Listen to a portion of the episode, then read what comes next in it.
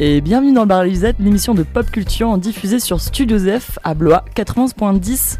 Et salut les gars, salut Gaët. Salut Louise, comment ça va Ça va, bonne année toi. Ah merci, bonne année, meilleurs vœux, bonne santé. bonne année Steven. Merci Louisette. c'est bien, on est mi-janvier donc. ouais, c'est bien. On peut dire jusqu'à fin février, c'est ça? Je crois que c'est ça. Est-ce que est-ce qu'il y a un esprit parmi nous? Fred. oui. bonne année Fred. Ouais. Oui, merci, vous aussi. Bonne année en isolement, mais bon, t'es quand même avec nous. Bah oui, oui, bah oui, j'ai le Covid, je suis en isolement, donc voilà, je fais l'émission depuis chez moi, c'est cool. les gestes barrières, Fred, on te l'a déjà dit, les gestes barrières. Fred, il est toujours à la mode. ouais, c'est ça. bah, si vous saviez comment on l'a refilé en plus, bon, bref. oh, bah vas-y, dis, Alors, dis ça dans la radio. dans Zepro, ça, je pense que ce sera en pleine nuit. Je savais pas que le Covid était une MST. Exactement. c'est quasiment une MST, exactement ça. Bon, on parle de quoi, Louise, aujourd'hui? Ouais, attends, juste une petite précision Ah bah, là, vas-y, pour nos précise. auditeurs et nos fidèles, fidèles auditeurs.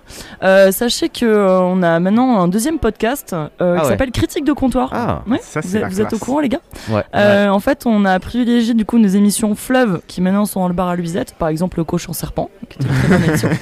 Euh, et donc aujourd'hui, bon, c'est le bar à Louisette, euh, mais aussi les critiques de comptoir. Donc euh, c'est un autre flux. Donc Ouais. si vous faites Ouais. des recherches, euh, on a tout mis dans ce cr- critique de comptoir avec un S.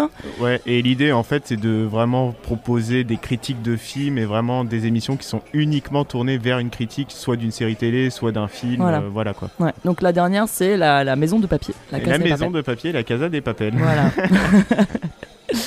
Donc, Euh, Allez vous abonner sur ce flux aussi, hein, tous ceux qui nous écoutent. ouais, pour pas rater une miette de ce que nous racontons. Ouais. Exactement. Euh, non, voilà, nickel. Bon, euh, on fait une Ça y est, petite. t'as fait ta promo, c'est bon? Euh, oui, bah oui, bah, bah, écoute. euh, Ah, c'est notre promo. Hein. Non, Oui, mais parce vrai. que j- on a eu des courriers au bar, euh, on a eu des plaintes de clients, euh, parce que ouais, ils étaient là, on a perdu des émissions, vous êtes où, vous avez fait quoi? Donc voilà, on clarifie un peu les choses. Tous les gens qui voulaient écouter cette critique sur la Casa des Papels. Voilà, on était à deux Et doigts de l'émeute, donc il fallait clarifier la situation.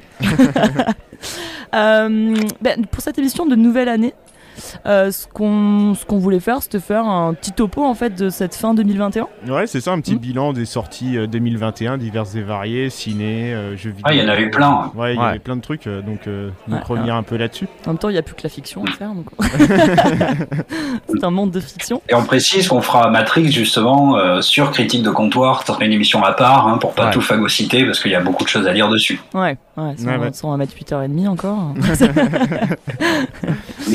pour ça. Donc t'es en train de dire qu'on ne va pas parler de Matrix, j'adore. Cette introduction est parfaite. Ouais, de tout sauf de Matrix. Ouais, c'est à part. ce serait un peu trop tôt. On aime, on n'aime pas être trop dans l'actualité. Donc on attend, Ouais. on attend quand même 2-3 semaines pour faire Matrix parce qu'on sait jamais. Mm, mm. Des fois que ça change d'ici là. Mais sachant qu'en moins on a fait la soupe aux choux, donc là on devrait Ouais. monter les années 90. là. C'est vrai. On arrive. Ouais, ça peut servir hein, quand même de- d'avoir une petite maturation sur Matrix, euh, d'y réfléchir un petit peu. Ouais. Je pense aussi. Ouais, ouais. Puis en plus, on n'a pas le choix donc. euh, Et euh, en parlant du- justement de, de grosses sorties fin 2021, Ouais. euh, moi je pensais à Don't Look Up. Euh, tout le monde en parle. Bah tiens, c'est Euh, marrant de penser à ça. Dernière série Netflix. Euh, Euh, film, film, de Netflix, ouais. pardon, n'importe Ouais, un film qui est sorti le 24 au soir, 24 Ouais. décembre 2021. Ouais, faites ton Noël quoi. Et euh, il me semble qu'on l'a vu tous les quatre, ce film. Donc, ouais, ouais, euh, moi je l'ai vu. euh, Je confirme. hmm. Fred, tu l'as Ouais. vu aussi toi, Déni Cosmique Aussi, aussi, ouais. Et Ouais, ouais. euh, et t'en as pensé quoi, Fred? Ça, ça fait bizarre de parler tout seul dans mon petit salon.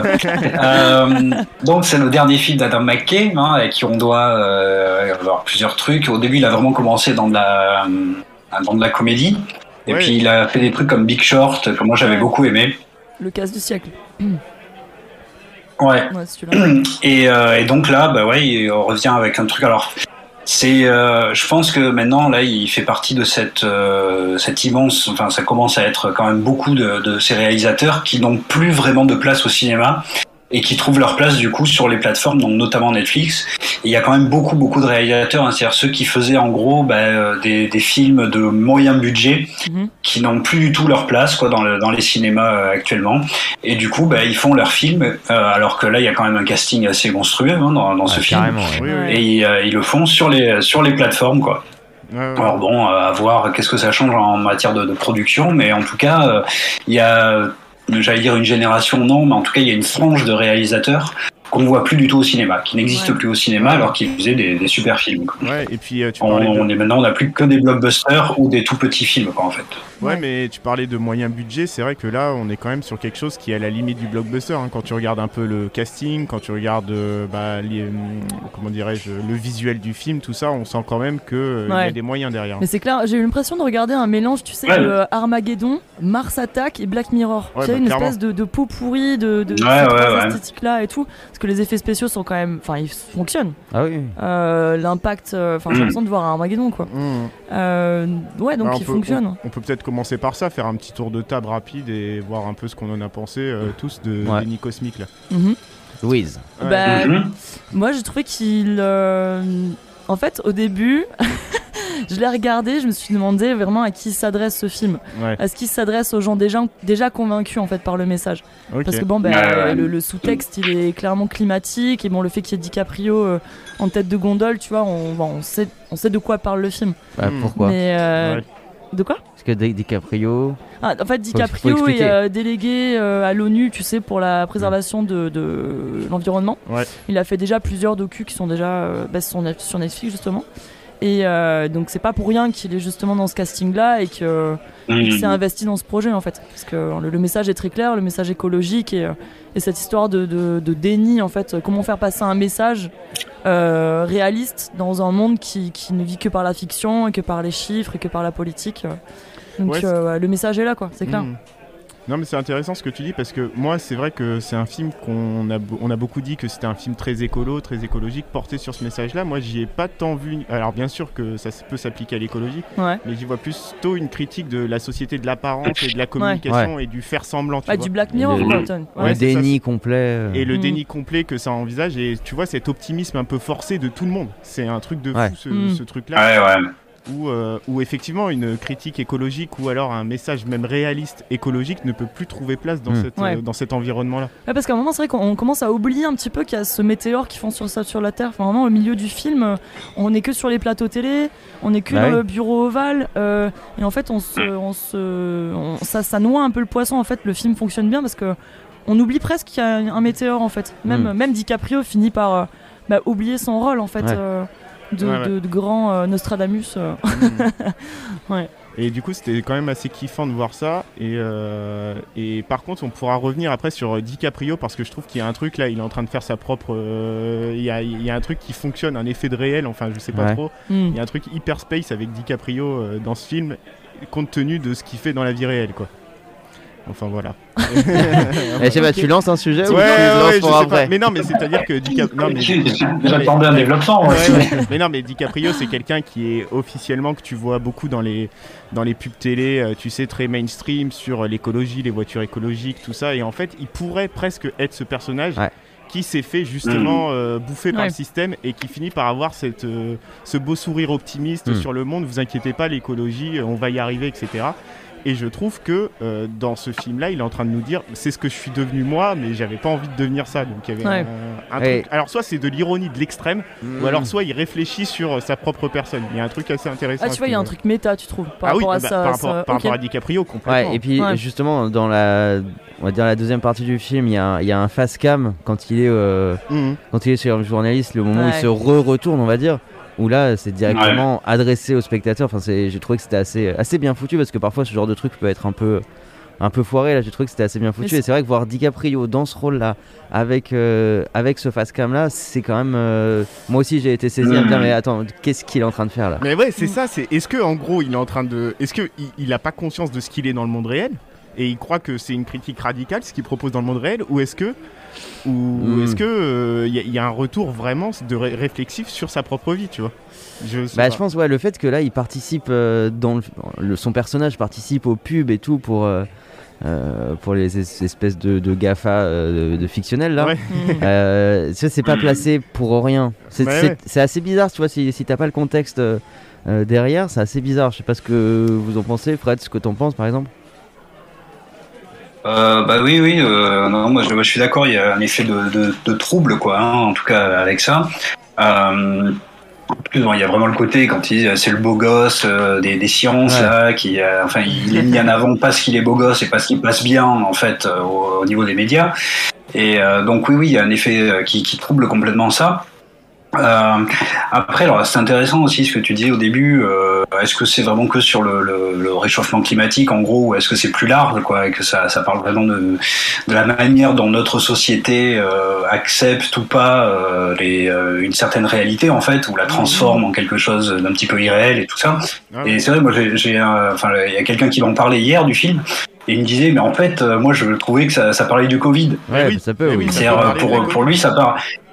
Ouais, mais c'est ça. C'est pour lui, ça parlait pas du tout de l'urgence climatique, mais euh, du Covid, quoi. Pour lui, la, la comète, c'était le Covid, quoi, en fait. Mmh. Et, euh, et en fait, c'est euh, à dire que c'est tellement allégorique sur la manière dont on va recevoir nous les choses et la réalité. Enfin, en tout cas, dont les médias et les politiques, en particulier, vont recevoir la réalité, et donc nous, euh, en, euh, en, deuxième intention, bah, que oui, ça devient allégorique sur plein de choses et que ça c'est un peu plus large que juste le, le réchauffement climatique ou l'urgence climatique, quoi. surtout le Covid, je trouve que ça peut se lire avec cette lecture-là, euh, notamment quand on voit que Meryl Streep, donc le président euh, Orléans, euh, tu vois qu'elle finalement elle décide de prendre des mesures contre la comète parce qu'il y a son mandat, son deuxième mandat qui s'approche et qu'elle vient d'envoyer une photo de, sa, de, sa, de sa salle de bain à quelqu'un. Donc en fait elle est en plein scandale. Mm. Et c'est un peu ce qu'on vit aussi en France en ce mm. moment, quoi. Euh, donc oui, c'est vrai qu'on peut avoir plusieurs lectures. Et je pense qu'il est, en fait, euh, ouais, au niveau allégorique, il est, il est tellement bien foutu en allégorie du déni et du, euh, d'une sorte de cynisme politico que, que, en effet n'importe quel truc plus ou moins grave qui pourrait arriver et qu'il faudrait politiquement prendre en compte hmm. marche à plein. Hmm. Que ce soit parce qu'on pourrait aussi faire le lien avec même des, des crises financières ou des choses comme ça ça marche un peu pareil. Mmh, mmh. N'importe quel danseur d'Internet. Et d'ailleurs, la présidente, dès le début, elle dit à DiCaprio et à. Ouais, donc je sais plus comment ils s'appellent des personnages, hein, mais. Euh, à, Diana voilà, un prénom. Jennifer Lawrence. Mmh. Euh, elle leur dit, mais en fait, on vient me voir tous les jours en me disant, il y a des. Ah ouais, exactement. C'est bientôt la fin du monde. Euh. C'est ça, donc au bout d'un moment, voilà. Ah, surtout qu'elle, c'est vraiment le. le, le, bah, on sent qu'il y a la patte Trump. Elle et son fils euh, on sent que c'est la famille Trump, c'est l'ombre Trump euh, qui plane sur, sur cette Oui, c'est un mélange un petit peu de tout, parce qu'à la fois c'est une femme, donc on pourrait se dire, euh, voilà, et en même temps il y a ce côté complètement Trump dedans. donc en fait, pour moi, oui, c'est vraiment une synthèse de tout. Quoi. Et le pire, c'est qu'ils sont pas vraiment loin de la réalité. Je veux dire, enfin. Euh, quand elle fait son discours euh, en disant qu'il y a une météorite qui arrive, donc elle est en train de dire clairement au monde qu'ils vont tous mourir, il y a des feux d'artifice, mmh. ouais. Independence Day, c'est grotesque, mais c'est tellement Trump. D'ailleurs, cette scène, moi, où euh, elle, est, elle est préparée pour être faite justement sur une sorte de, de, de, bateau, ou je sais pas quoi, de porte-avions.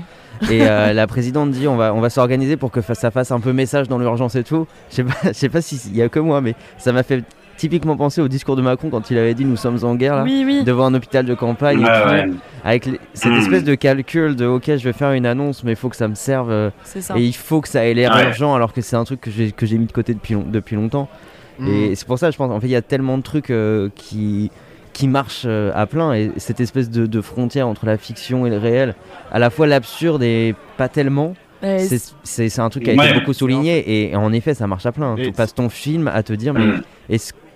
C'est drôle, mais est-ce que c'est drôle Non, c'est ouais, ouais, c'est ça. C'est mais en fait, c'est ça, ça, devient du drôle parce que c'est une folie qui est complètement, euh, qui est complètement euh, extravagante, quoi.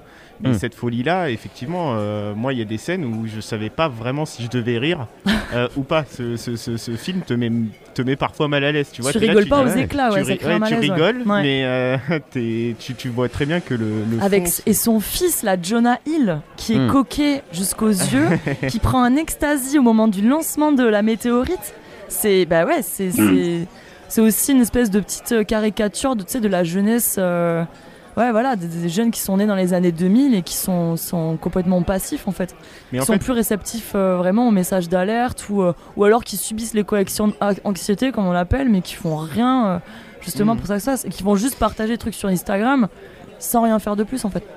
Ouais, ouais. Mm. Mm. C'est un truc que j'aime bien moi dans le cinéma d'Adam McKay justement et qu'on peut voir avec euh, The Big Short, le, le casse du siècle, c'est en fait comment euh, le monde devient fou. À chaque fois euh, dans, bah, dans The Big Short, t'as cet emballement de la finance qui commence à faire n'importe quoi, à développer des produits qui sont totalement aberrants, à, à proposer des crédits immobiliers à des gens qui ont absolument pas les moyens de, de- Ouais. de s'acheter des maisons. Enfin, tu vois qu'il y a toujours une forme de d'hystérie d'hystérie, de folie qui s'empare de la population, enfin ou qui s'empare d'une certaine catégorie de la population, et le monde qui devient, qui devient complètement fou. Et, et je trouve ça Est-ce qu'il y a ce côté grotesque dans le casse du siècle, euh, justement? Bah tu T'as le, si, t'as, le, si, t'as- t'as certains personnages, certaines caricatures de financiers du coup qui Ouais. marchent sur ce côté euh, grotesque là.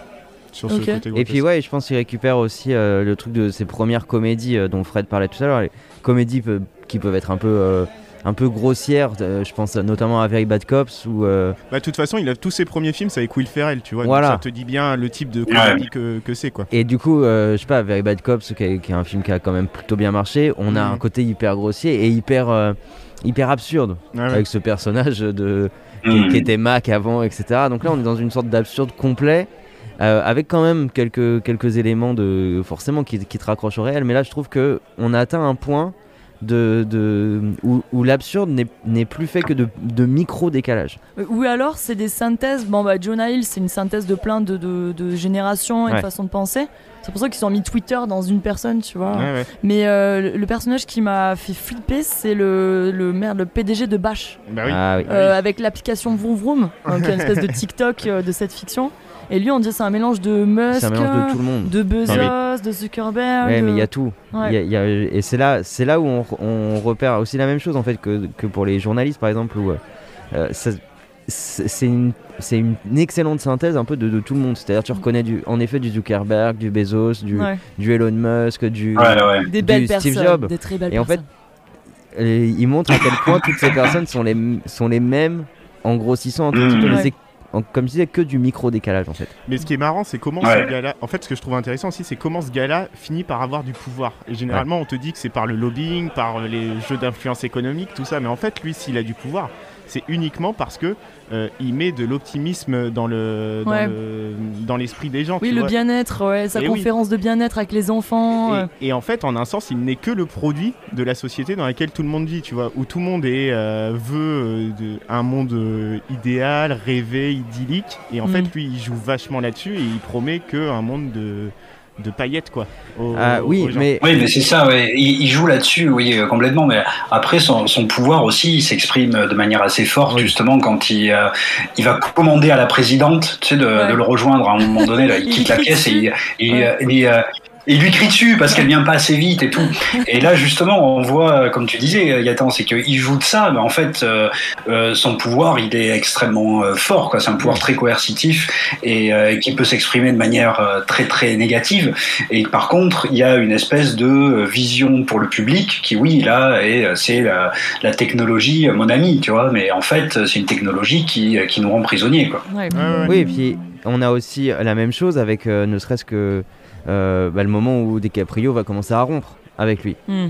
avec euh, Mm. c- cette espèce de retour. Oui, où lui oui, oui, explique, complètement. ouais. il lui explique tout à quel point en fait euh, il est, euh, lui il est, il est supérieur du point de vue de la connaissance des individus et du coup il a une capacité de manipulation Mm. qui est dingue. Ouais, Donc, mais ce que- cette oui. espèce de cynisme froid Oui, oui. Oui, mais qui a- cache derrière des bons C'est c'est sentiments. pour ça que Ouais, le, ouais, le côté un peu autistique qu'il a, dans, même dans sa façon de parler, Oui, euh, il ressemble beaucoup à Mhm. Zuckerberg. Tu sais, quand il y a eu le scandale de la lanceuse d'alerte il y a quelques semaines, Mmh. le gars, qu'est-ce qu'il a décidé d'envoyer? Le euh, méta. Bah, le métabook, là, comment il Le s'appelle? Métaverse. Le Le Métaverse. ouais. et euh, Mm. et c'est exactement ça. c'est, euh, Enfin, en fait, on peut faire clairement de lien avec ce qu'a fait Zuckerberg il y a quelques semaines, tu vois, avec ce gars-là qui, euh, dans tous les cas, euh, peu importe ce qu'il va envoyer, il a toujours son téléphone à la main. Donc euh, c'est euh, Ouais. Et euh, le film parle pas seulement de, des créateurs en fait de, de réseaux sociaux et des modérateurs, il parle de nous en fait, nous qui vont à travers ça. C'est à quel point en fait on se décentre complètement du sujet euh, en s'exprimant toute la journée sur tout et n'importe quoi. J'ai l'impression que ça parle davantage parce qu'on a, on a assez peu accès en fait à la, à la pensée de la population directement. Hmm. On pour moi, c'est- c'est un, un excellent Mhm. film sur le pouvoir. Qu'est-ce que c'est que le pouvoir? À la fois le pouvoir politique directement avec la présidente, Ouais. le pouvoir économique euh, avec euh, euh, les, les espèces de GAFA et une sorte de pouvoir médiatique continuel. Parce qu'il y a, en, permanence cette espèce de filtre aussi médiatique, même, même quand il est question des réseaux sociaux, ça passe aussi par, par les journalistes et par une, espèce de tri de, de, comment dire, de sondage d'opinion à, à, travers Twitter, etc. Mm. Je trouve que c'est. C'est aussi. Un... Ouais, vas-y, pardon. Non, vas-y, vas-y mais c'est aussi un, pouvoir qui semble s'exercer, mais qui en fait euh, n'est jamais très réel comme pouvoir, parce que justement celui médiatique, il est absurde. Hein, c'est ils vont euh, décider, toi tu passes, toi tu passes pas, euh, toi t'es un bon sujet, toi t'es pas un bon sujet, mais en fait ils sont complètement dans, le, ils tournent à vide quoi, hein, ces gens-là. le pouvoir politique, il est lui-même assujetti à tout un tas de choses, un calendrier politique, mais aussi et surtout donc au, au chef des Gafa.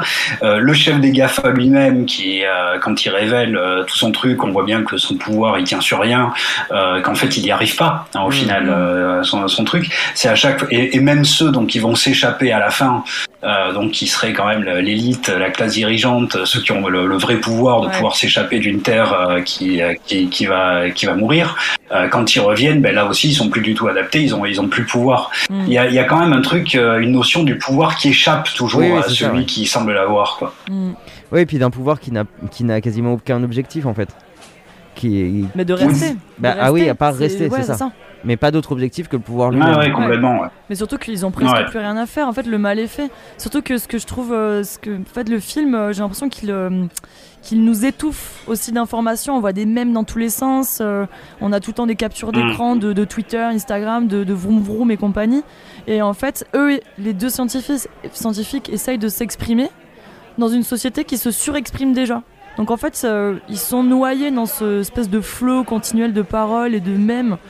Et euh, quand bien même leur message il est, important en fait dans tous les cas, ils se font noyer dans, cette euh, société qui fait que s'exprimer continuellement. Bah parce que vous parlez beaucoup du pouvoir et du pouvoir qui est exercé par cet entrepreneur complètement fou et tout ça, mais en fait là où le, le film est pas non plus hyper, enfin pas hyper clair, où il choisit pas totalement, c'est qu'on a l'impression que les gens aiment bien, tu vois, et qu'ils ont euh, ce truc, euh, cette culture un peu euh, un peu idyllique qui leur va mm. très très bien. L'usage qu'ils font des réseaux et ah tout ça, on a l'impression que ça leur mm. convient tout à fait. Donc il y a ce truc un peu de, oui, effectivement, il y a un pouvoir qui s'exerce, mais dans quelle mesure la société elle-même euh, pourrait aussi euh, plus se battre contre, contre ce pouvoir. En fait, on les a enfermés dans un lit douillet très confortable et les gens ne veulent pas du tout en sortir. Quoi. Ouais. Ou alors, quand ils essayent de le faire, à un moment, euh, DiCaprio répond à des mails, le met sur sa page. Et en fait, il, il, passe son temps à répondre à des complotistes ou à des gens qui essayent de, de défoncer ses théories. Donc, oui, tu as des gens qui essayent d'aller à, à, rebours de ça, mais qui finalement restent emprisonnés dans ce système. Ouais, et puis qui, qui aiment ça. En fait, tu vois, il y, a ce truc-là, ils mm. aiment ça, cette culture mm. euh, confortable. Ce, truc confort. Et... Ça, je pense que c'est un, euh, euh, c'est, une idée qu'on va reprendre dans le, dans le Matrix, hein, qui, parle de ça, quoi, aussi, mm. à quel point. non, mais c'est vrai, c'est une des, une des thématiques, quoi, du truc. Mais, mais là où tu vois le, le truc qui. Enfin, le, pour moi, le, une des seules scènes où justement il n'y a pas de cynisme, il n'y a pas de décalage, il n'y a pas de truc grotesque, c'est la, scène de fin, vous savez, où ils, ah, euh, sont en train de manger euh, toute la famille, euh, ouais, le repas à la fin. Et, et ouais, ben là, je trouve que justement, là, il montre aucun cynisme, il montre pas de décalage, il montre pas de quelque chose de trop bouffon, etc. là, justement, il y a une famille qui est qui se retrouve et qui est totalement coupée euh, là, il n'y a plus de téléphone portable, il n'y a plus tous les trucs des médias, etc. Et euh, c'est la seule fois, je trouve, dans le film où justement il montre des gens qui sont pas un tout petit peu tournés en ridicule ou en tout cas dans quelque chose qui tourne à vide. Ouais, ouais. Parce qu'en fait, ils ont cette conscience qui est totalement libérée euh, bah, de ces, de ces, de ces chaînes et de cette culture euh, douillée. Oui, mais elle est, côté, elle est d'autant plus marquante qu'en fait, elle, euh, elle se finit par l'impact de la météorite. c'est là où on se rend compte que oui, bah, la simplicité réside dans la communication sans le téléphone, sans rien. On peut parler de café torréfié jusqu'à ce que ça se finisse. Et il dit à la fin, mais en fait, on avait tout. Et du coup, cette scène, elle fonctionne hyper bien. Enfin, hmm. Moi, j'avais ma petite larme quand même. D'un autre côté, il y a quand même. Alors, je, je suis d'accord sur le fait qu'il n'y ait pas de cynisme ou quelque chose comme ça. Il y a quand même le fait qu'il y ait le décalage entre les conversations sur euh, euh, les tartes industrielles, etc., au moment même de la fin du monde. Hmm. Donc, il y a, tu vois, malgré, malgré euh, ce que tu dis, Fred, et je suis d'accord sur juste ce qui se passe autour de la table, mais c'est précisément le décalage avec le reste, où au fond, est-ce que, tu vois, si on, si on prend la, la métaphore du, du réchauffement climatique, même ceux qui se sentent les plus concernés, et eh bien, euh, au fond, on fait des émissions de radio et puis voilà. on, attend, la fin du monde.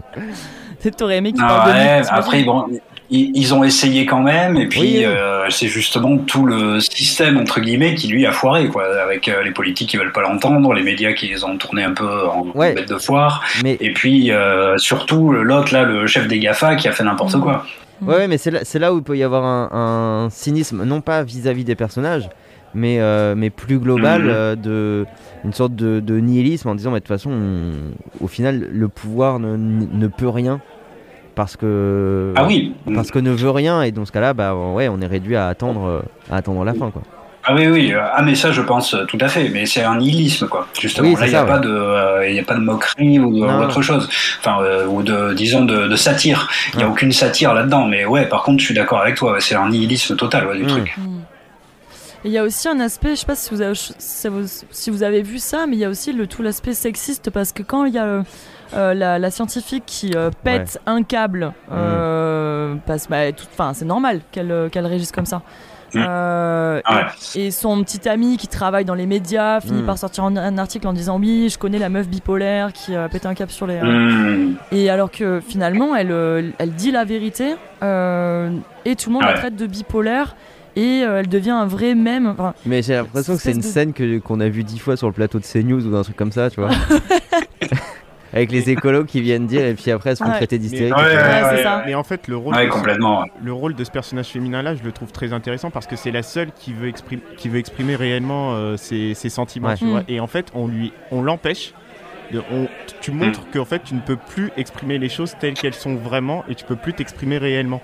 Et c'est beau que ça passe par ce personnage-là parce que tu le sens vraiment, même émotionnellement. C'est-à-dire tu, tu ne peux dans cette société-là, tu ne peux plus ressentir réellement tes émotions. Il abride à un moment, il, a, il enferme directement dans une des chambres pour qu'elle se taise. Ah bah elle prend du Xanax, mm. elle a un look qui fait que tout le monde a une lesbienne ou un. Enfin, tu vois, elle est, elle est hmm. complètement jugée de partout et je pense que c'est une synthèse, elle aussi, de, de ce que vivent les femmes euh, euh, maintenant, en fait. Celles qui veulent s'exprimer, celles qui sont sur le devant de la scène.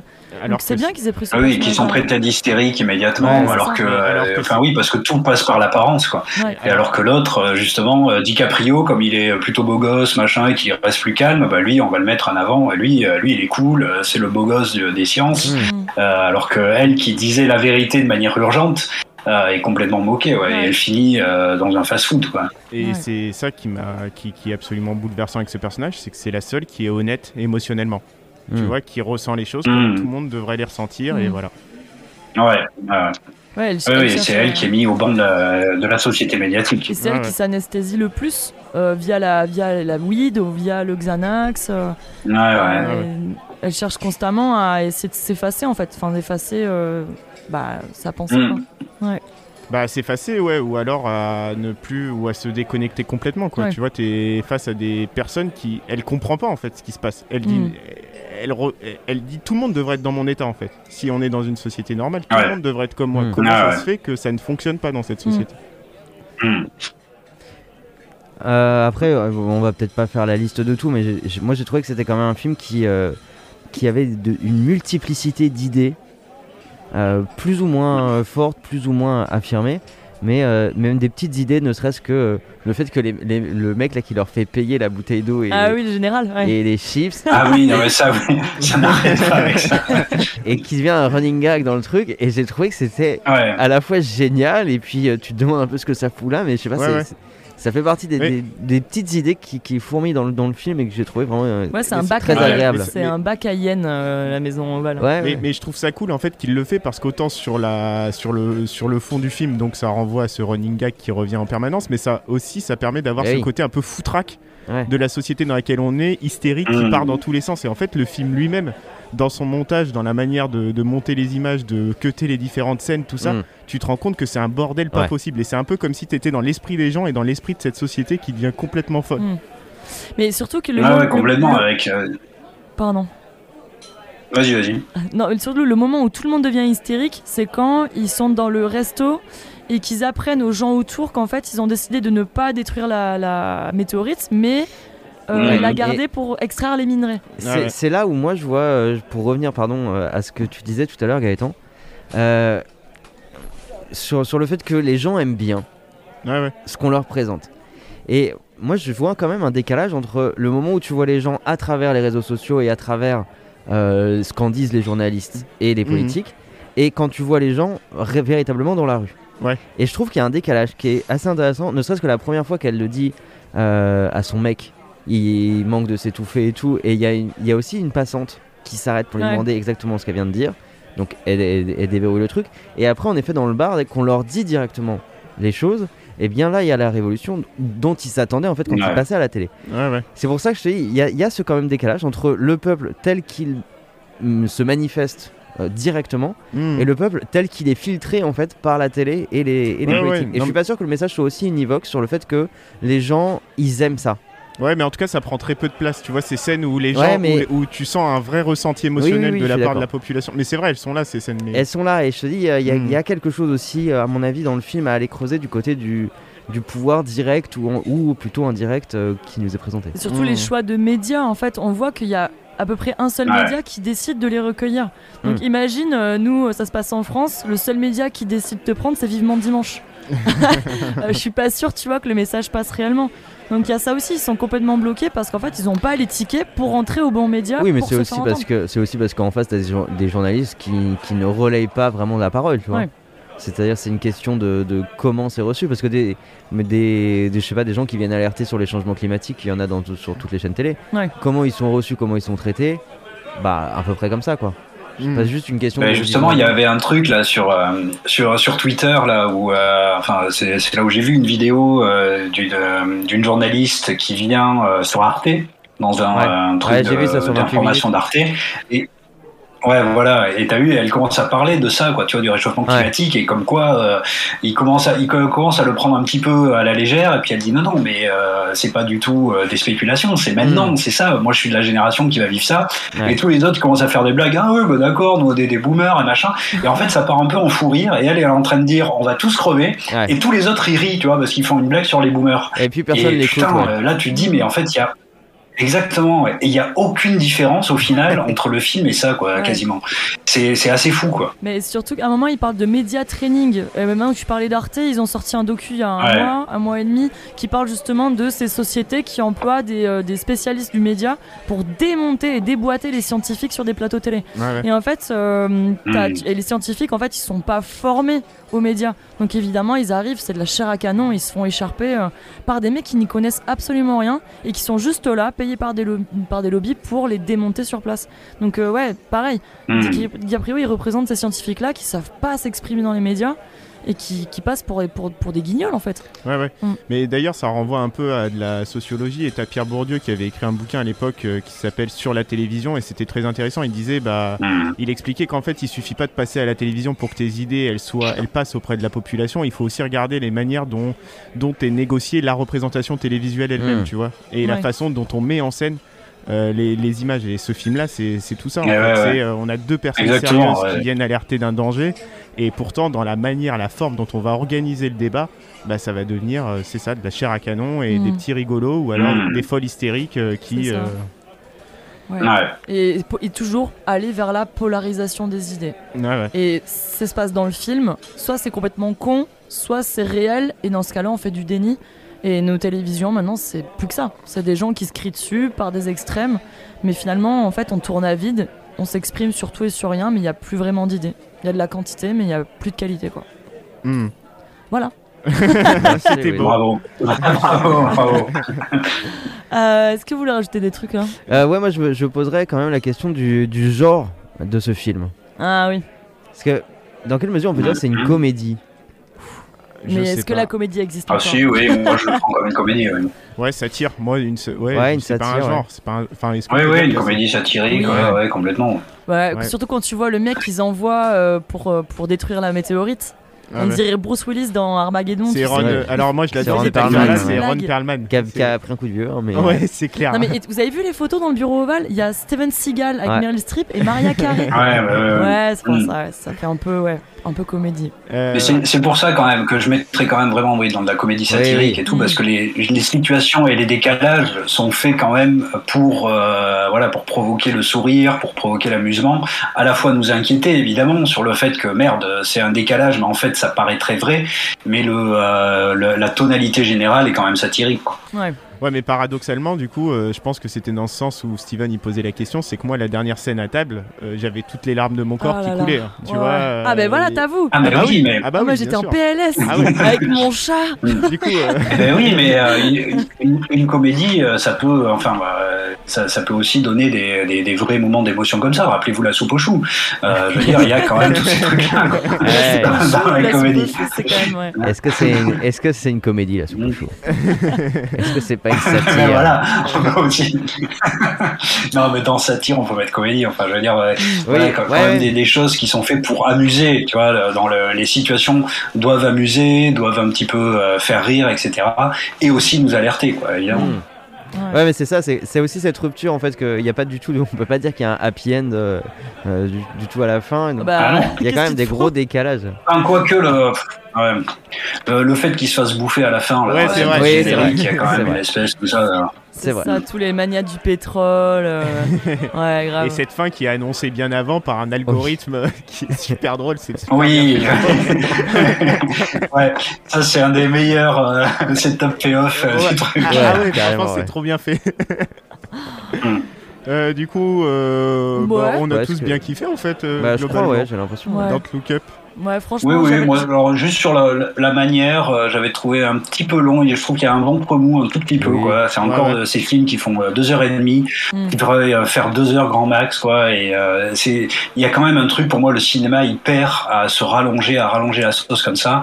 Et euh, je, là, ces, ces jours-ci, là, comme je suis enfermé, là, des fois, je regarde des films un petit peu plus vieux qui font une heure et demie, une heure quarante-cinq. Hmm. Et putain, on y, on y gagne euh, En substance, c'est quand même terrible, quoi. Donc ouais, là, euh, moi, je, encore un film où j'enlèverais 20 minutes, quoi, quand même. Ouais, ouais, ouais. Hmm. Bah, moi, moi, j'ai bien kiffé. hein. Ouais, je suis d'accord avec toi. Mais surtout la, la première heure, euh, j'étais très très énervée. Je sais pas, le, le film, je me suis dit, mais en fait, il se fout un peu de ma gueule. On attend, on attend. En fait, il nous fait attendre comme euh, les deux personnages là dans, le, Oui, dans oui. le- la Maison Blanche. Et on Ouais. attend, et on Mm. attend. C'est vrai qu'il y a quelques scènes. Après, moi, je l'aime comme il est. Je crois que je. Ouais. Hmm. Je, pas de montage. Je le garde comme ça. Ouais, et puis pour le coup, il est quand même plus ludique D'accord. parce que un reproche qu'on lui avait fait sur euh, The Big Short, c'est de- d'être Ouais. pas assez ludique. Et c'est vrai que pour les gens Mm. qui sont pas initiés aux techniques de finance, tout ça, tu peux vite t'y perdre. Autant celui-là, euh, quel que soit Ah. votre niveau. Ah bah. Euh, tu disais quoi, Fred? Non, non, non, moi je trouvais The Big Short assez, euh, assez bien didactique, justement, avec des moments euh, qui expliquaient les choses euh, que même si on s'y connaissait pas, je trouvais que c'était justement un bon moyen de, de comprendre ce qui s'était passé, quoi. Ouais, mais il y avait une certaine. Alors, je sais que pour. Mais après, avoir- c'est pas, c'est pas ludique, quoi, mais. Ouais, ouais. Pour en fun. avoir parlé avec certaines personnes, le côté, euh, bah, la frénésie du film fait que tu avais une, une suraccumulation d'informations qui t'étaient données Ouais. et que des fois tu, tu perdais Ah ouais. un peu le fil. Ah, d'accord. Oui, c'est vrai que là, il n'y a, y a- il y a, pas il y a pas du tout ça. Non, il n'y a pas ce problème-là. Et moi, j'ai trouvé Hmm. aussi, alors 2h30. Non, là, oui, c'est plus simple. Les 2h30 ont fait que j'ai eu, beaucoup de mal à le lancer parce que j'avais la flemme de, de- faire 2h30. Au final, euh, justement, j'ai trouvé Mm. qu'il y avait tellement d'idées parce qu'on a, on a vraiment pas parlé de tout, mais ne serait-ce que euh, euh, l'histoire Mm. avec Ariana Grande et. Ah, et euh, les Lamentins. Et quoi Ouais. L'argent de son single reversé aux Lamentins. Ouais, mais tout ça, tu vois, mais même toute l'histoire avec c'est Kid Cudi qui joue son, son mec, euh, Mm. il me semble. Ah, je savais pas. Bah, j'ai j'ai eu l'impression, je suis pas Mm. sûr Oui, ça, mais je crois C'est que c'est Kid Cudi. Euh, voilà, ça, ça fait partie, toi, des arcs euh, un peu secondaires, même le rôle de Timothy Chalamet qui qui apporte un Ouais, truc et en même temps on peut se dire on, on aurait pu l'enlever euh, Ouais, c'est techniquement. euh, l'acteur en vogue aussi, tu vois. euh, C'est, Oui, mais c'est le petit minet du cinéma, c'est le Pierre Ninet non mais même sans, sans parler du, de l'acteur en lui-même, le, le, le rôle de, de ce personnage fait que euh, il y a une- il y a- il y a- je vais dire il y a une générosité dans le film qui fait que sur deux heures et demie je me suis pas c'est- oui, oui, c'est vrai. Hum, C'est généreux. Non, non, je suis d'accord, il y a vraiment beaucoup de générosité Ouais, et il y a, il y a beaucoup d'idées, etc. Mais voilà, c'est- j'ai de plus en plus de mal avec les films qui dépassent comme ça deux heures. Ouais, euh, c'est un truc personnel, quoi. Hmm. Bah, comme quoi Netflix est capable de faire du bon cinéma de temps en temps. Bah, ouais. C'est vrai. C'est vrai. Puis sorti le 24 décembre. Ah oui, bah il y en a. la- Hein, euh. La Ouais. date, la date euh, apparemment, ça a explosé tous les records. Enfin, donc, déjà, tous les gens en isolement le Ouais, 24 ouais. au soir. Euh, l'ont regardé, se sont tiré une balle à la fin. Mais le fait que ce soit Mm. sorti le 24 décembre, ça, ça montre un peu le, le- bah ouais, la portée du film et qu'est-ce que qu'est-ce qu'il veut nous faire passer comme message. ouais, ouais. Tu vois Ah, et puis il y a de fortes chances, on parlait au tout début, on, on va, on va- on va pouvoir faire une boucle comme ça. La question c'est s'il était sorti au cinéma, est-ce qu'il aurait marché? Euh, Je ne pense pas. Je sais pas. Ouais, ça c'est une bonne question. Est-ce que euh, Euh, alors peut-être pas aujourd'hui, mais il y, a, euh, il y a quelques années, moi j'aurais dit oui quand même. Alors, hein. oui. Euh, tu, tu sors ça il y a 10 ans, Ah oui, je suis euh, d'accord. avec, avec ce casting-là, etc. Oui, euh, moi je pense qu'il marche énormément. Maintenant dans le cinéma d'aujourd'hui, c'est c'est-à-dire que c'est... Ouais, pardon. Non, non, mais oui, je, je sais- je suis d'accord avec toi. Il y, a, il y a 10 ans, mais même, euh, même un peu moins. Mais là, quand tu regardes sur la période, Oui, oui. euh, sortie du Spider-Man, euh, il n'y a pas grand chose On va qui en- marche. ouais, on va en parler Et je pense après. que mais de- oui, Mais oui, au cinéma, mais oui, ça mais aurait c'est ça. Ouais, oui, c'est ce que c'est ce que je- j'essaie de dire au début, c'est que aujourd'hui il n'y a plus que les gros blockbusters Ouais. comme ça qui qui déplacent les foules et les euh, et après bah, les, les gens ils restent chez eux pour regarder justement euh, ce qui étaient les budgets moyens euh, d'avant quoi, le cinéma, euh, euh, le tout venant du cinéma, c'est-à-dire quand on est allé le dimanche soir comme ça voir un truc, là voilà les, les gens ils vont plus au cinéma, ils sont sur Netflix. Mm. Euh, donc euh, ouais, aujourd'hui il aurait pas marché, mais c'est même pas c'est même pas qu'il aurait pas marché, c'est qu'aujourd'hui il n'a pas été produit au cinéma. Ouais. Il, il peut pas sortir au cinéma aujourd'hui. quoi. Ouais. Hmm. On a fait le tour sur euh, Don't Look Up. Je pense qu'on a fait le tour. Oui, oui. Ah bah tu, tu parlais de Miley Cyrus, elle. euh, Alors non, ah, bah, non mais en fait dans le dans le film, tu sais, vraiment- je n'en parlais pas. Ah, on va parler pendant une heure et demie de Miley Cyrus et de Lamentin. Non, d'Ar- Non, je parlais d'Ariana Grande. Ariana Grande. Ariana Grande C'est- Ah c'est pas. C'est Miley pas la même Cyrus personne, non Non. Ah Euh, c'est c'est pour Ariana ça qu'elles Grande ont pas Ah le- bah, c'est les mêmes. C'est pour ça qu'elles n'ont pas le même nom en fait. Ok. Parce que sinon elles auraient le même nom si c'était la même personne. Oui, c'est un bon moyen de comprendre. Il y a une astuce, tu vois. Ouais mais moi je les confonds les deux. Oh, oui, ouais, elles se Euh, ressemblent assez peu en plus. Ouais. Non, mais tu- à un moment, t'as un QR code dans le film et apparemment, ce QR code te permet d'aller voir un des concerts avec Kid Cudi. Donc en fait, elle se fait quand même son autopromotion, tu vois. Ouais. Si elle est dedans, c'est pas pour rien non plus. Bon, bah les gars, je vous propose de vous servir des petites mousses. bah oui, Ouais, allez. tiens. ouais, euh, ouais. bah, bah, bah, je te sers un Perrier, Perrier citron, Fred Oui, un Perrier toujours pour moi. ouais. Merci. Ouais. Je vais me la servir moi-même. On te le mettra dans le haut-parleur. Et puis on va s'envoyer un petit, euh, pour se mettre bien dans le mood, un petit The End of the World de euh, Skeeter Davis. Allez, c'est parti. Cool.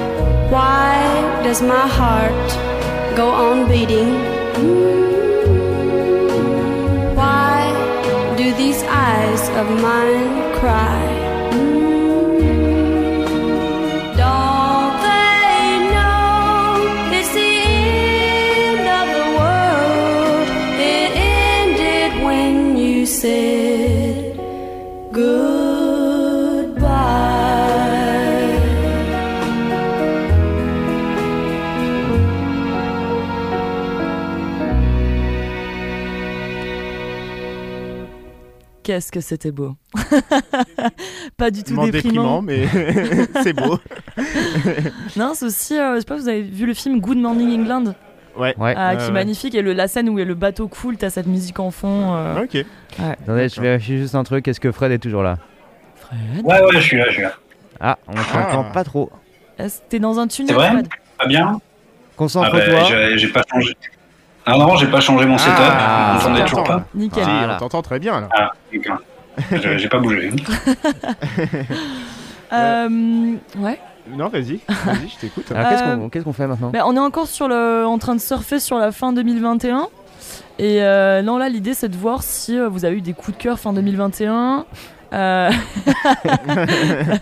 à part Matrix, voilà. On parlera pas de Matrix. On peut pas parler de. Matrix, on n'a pas le droit. Prohibé. Et euh, ah, moi, bah, je vais commencer en fait. Bah vas-y, Ouais. Vas-y. vas-y. En fait, moi, j'ai, enfin, je crois que Fred t'a maté la série aussi, mais Blanche Gardin a sorti un petit bijou, Ouais. Mm, Euh, une Ouais, série. La euh, meilleure version de moi-même. Ouais, ouais, ouais, sur Canal euh, et j'ai trouvé ça assez ouf. Déjà, voilà, c'est sorti à peu près au même moment que Don't Look Up. Et c'est une série en 9 épisodes, une production Canal, et euh, qui suit. En fait, c'est une forme de faux documentaire, un peu à la The Office. Je sais pas si vous connaissez la série. Ouais, mais c'est Ouais. un, c'est un format qui commence à être un peu à la mode. euh, ouais.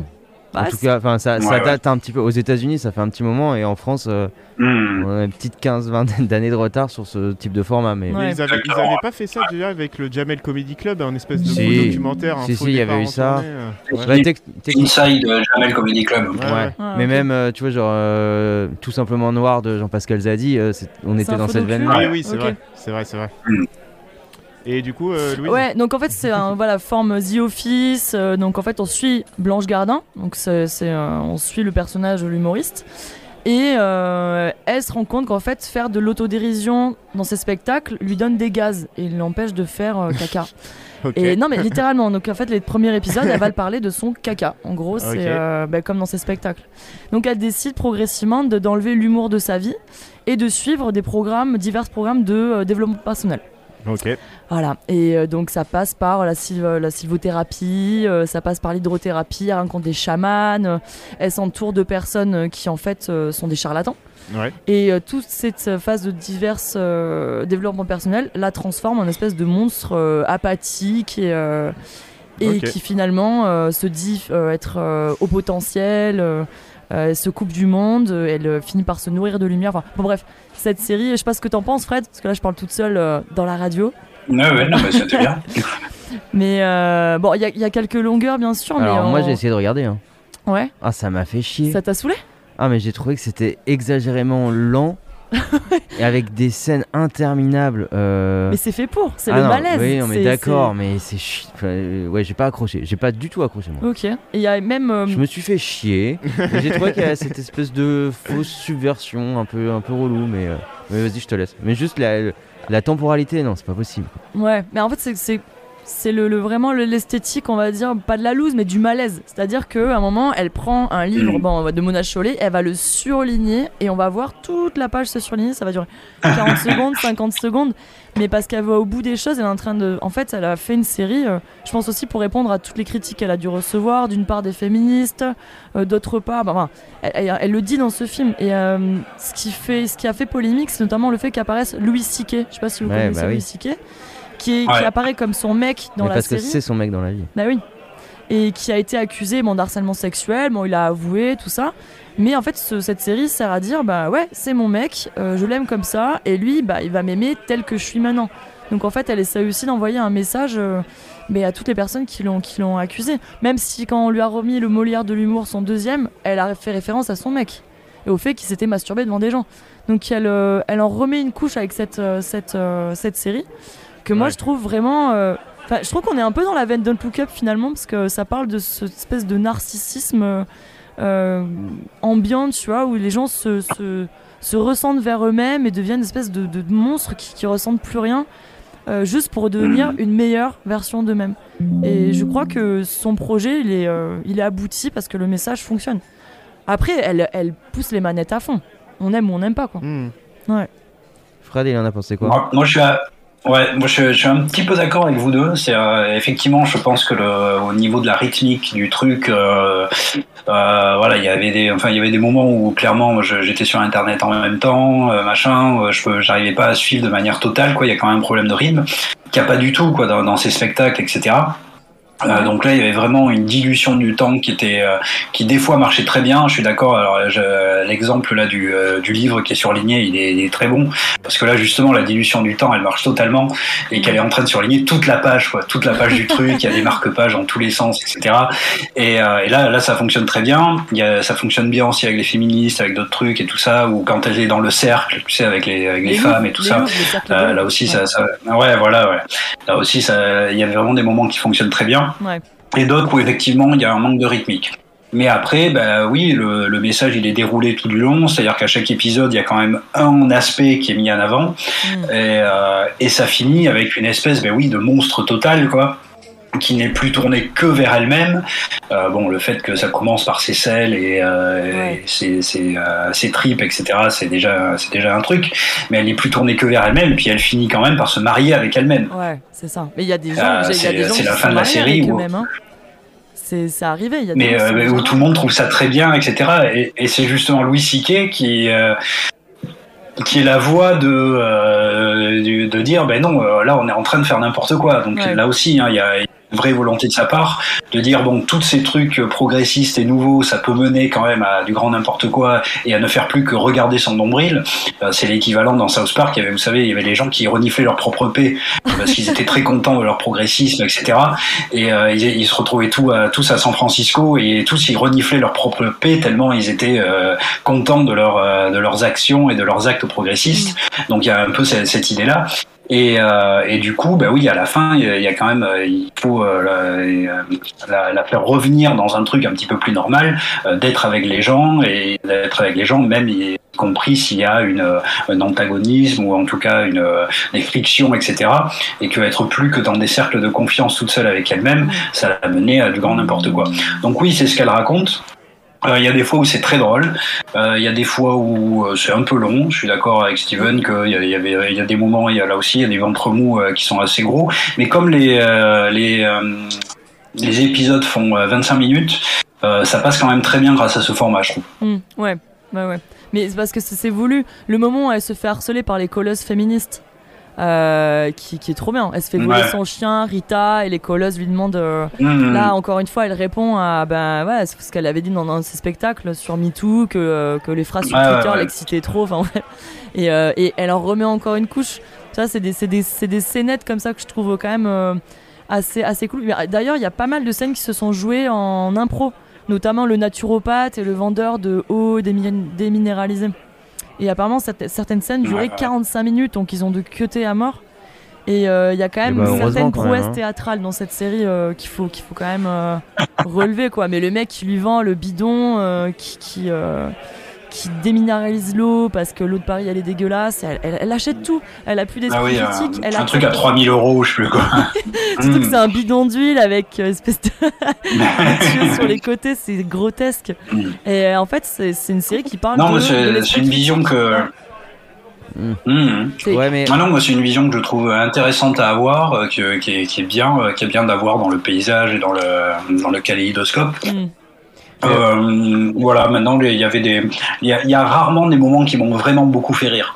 Ouais. Euh, j'ai été amusé, j'ai bien aimé euh, l'œil, j'ai bien aimé euh, voilà sa sa manière de voir les choses et de se positionner, qui est intéressante. Ouais. Mais voilà, autant ces spectacles, je ris vraiment, Ouais.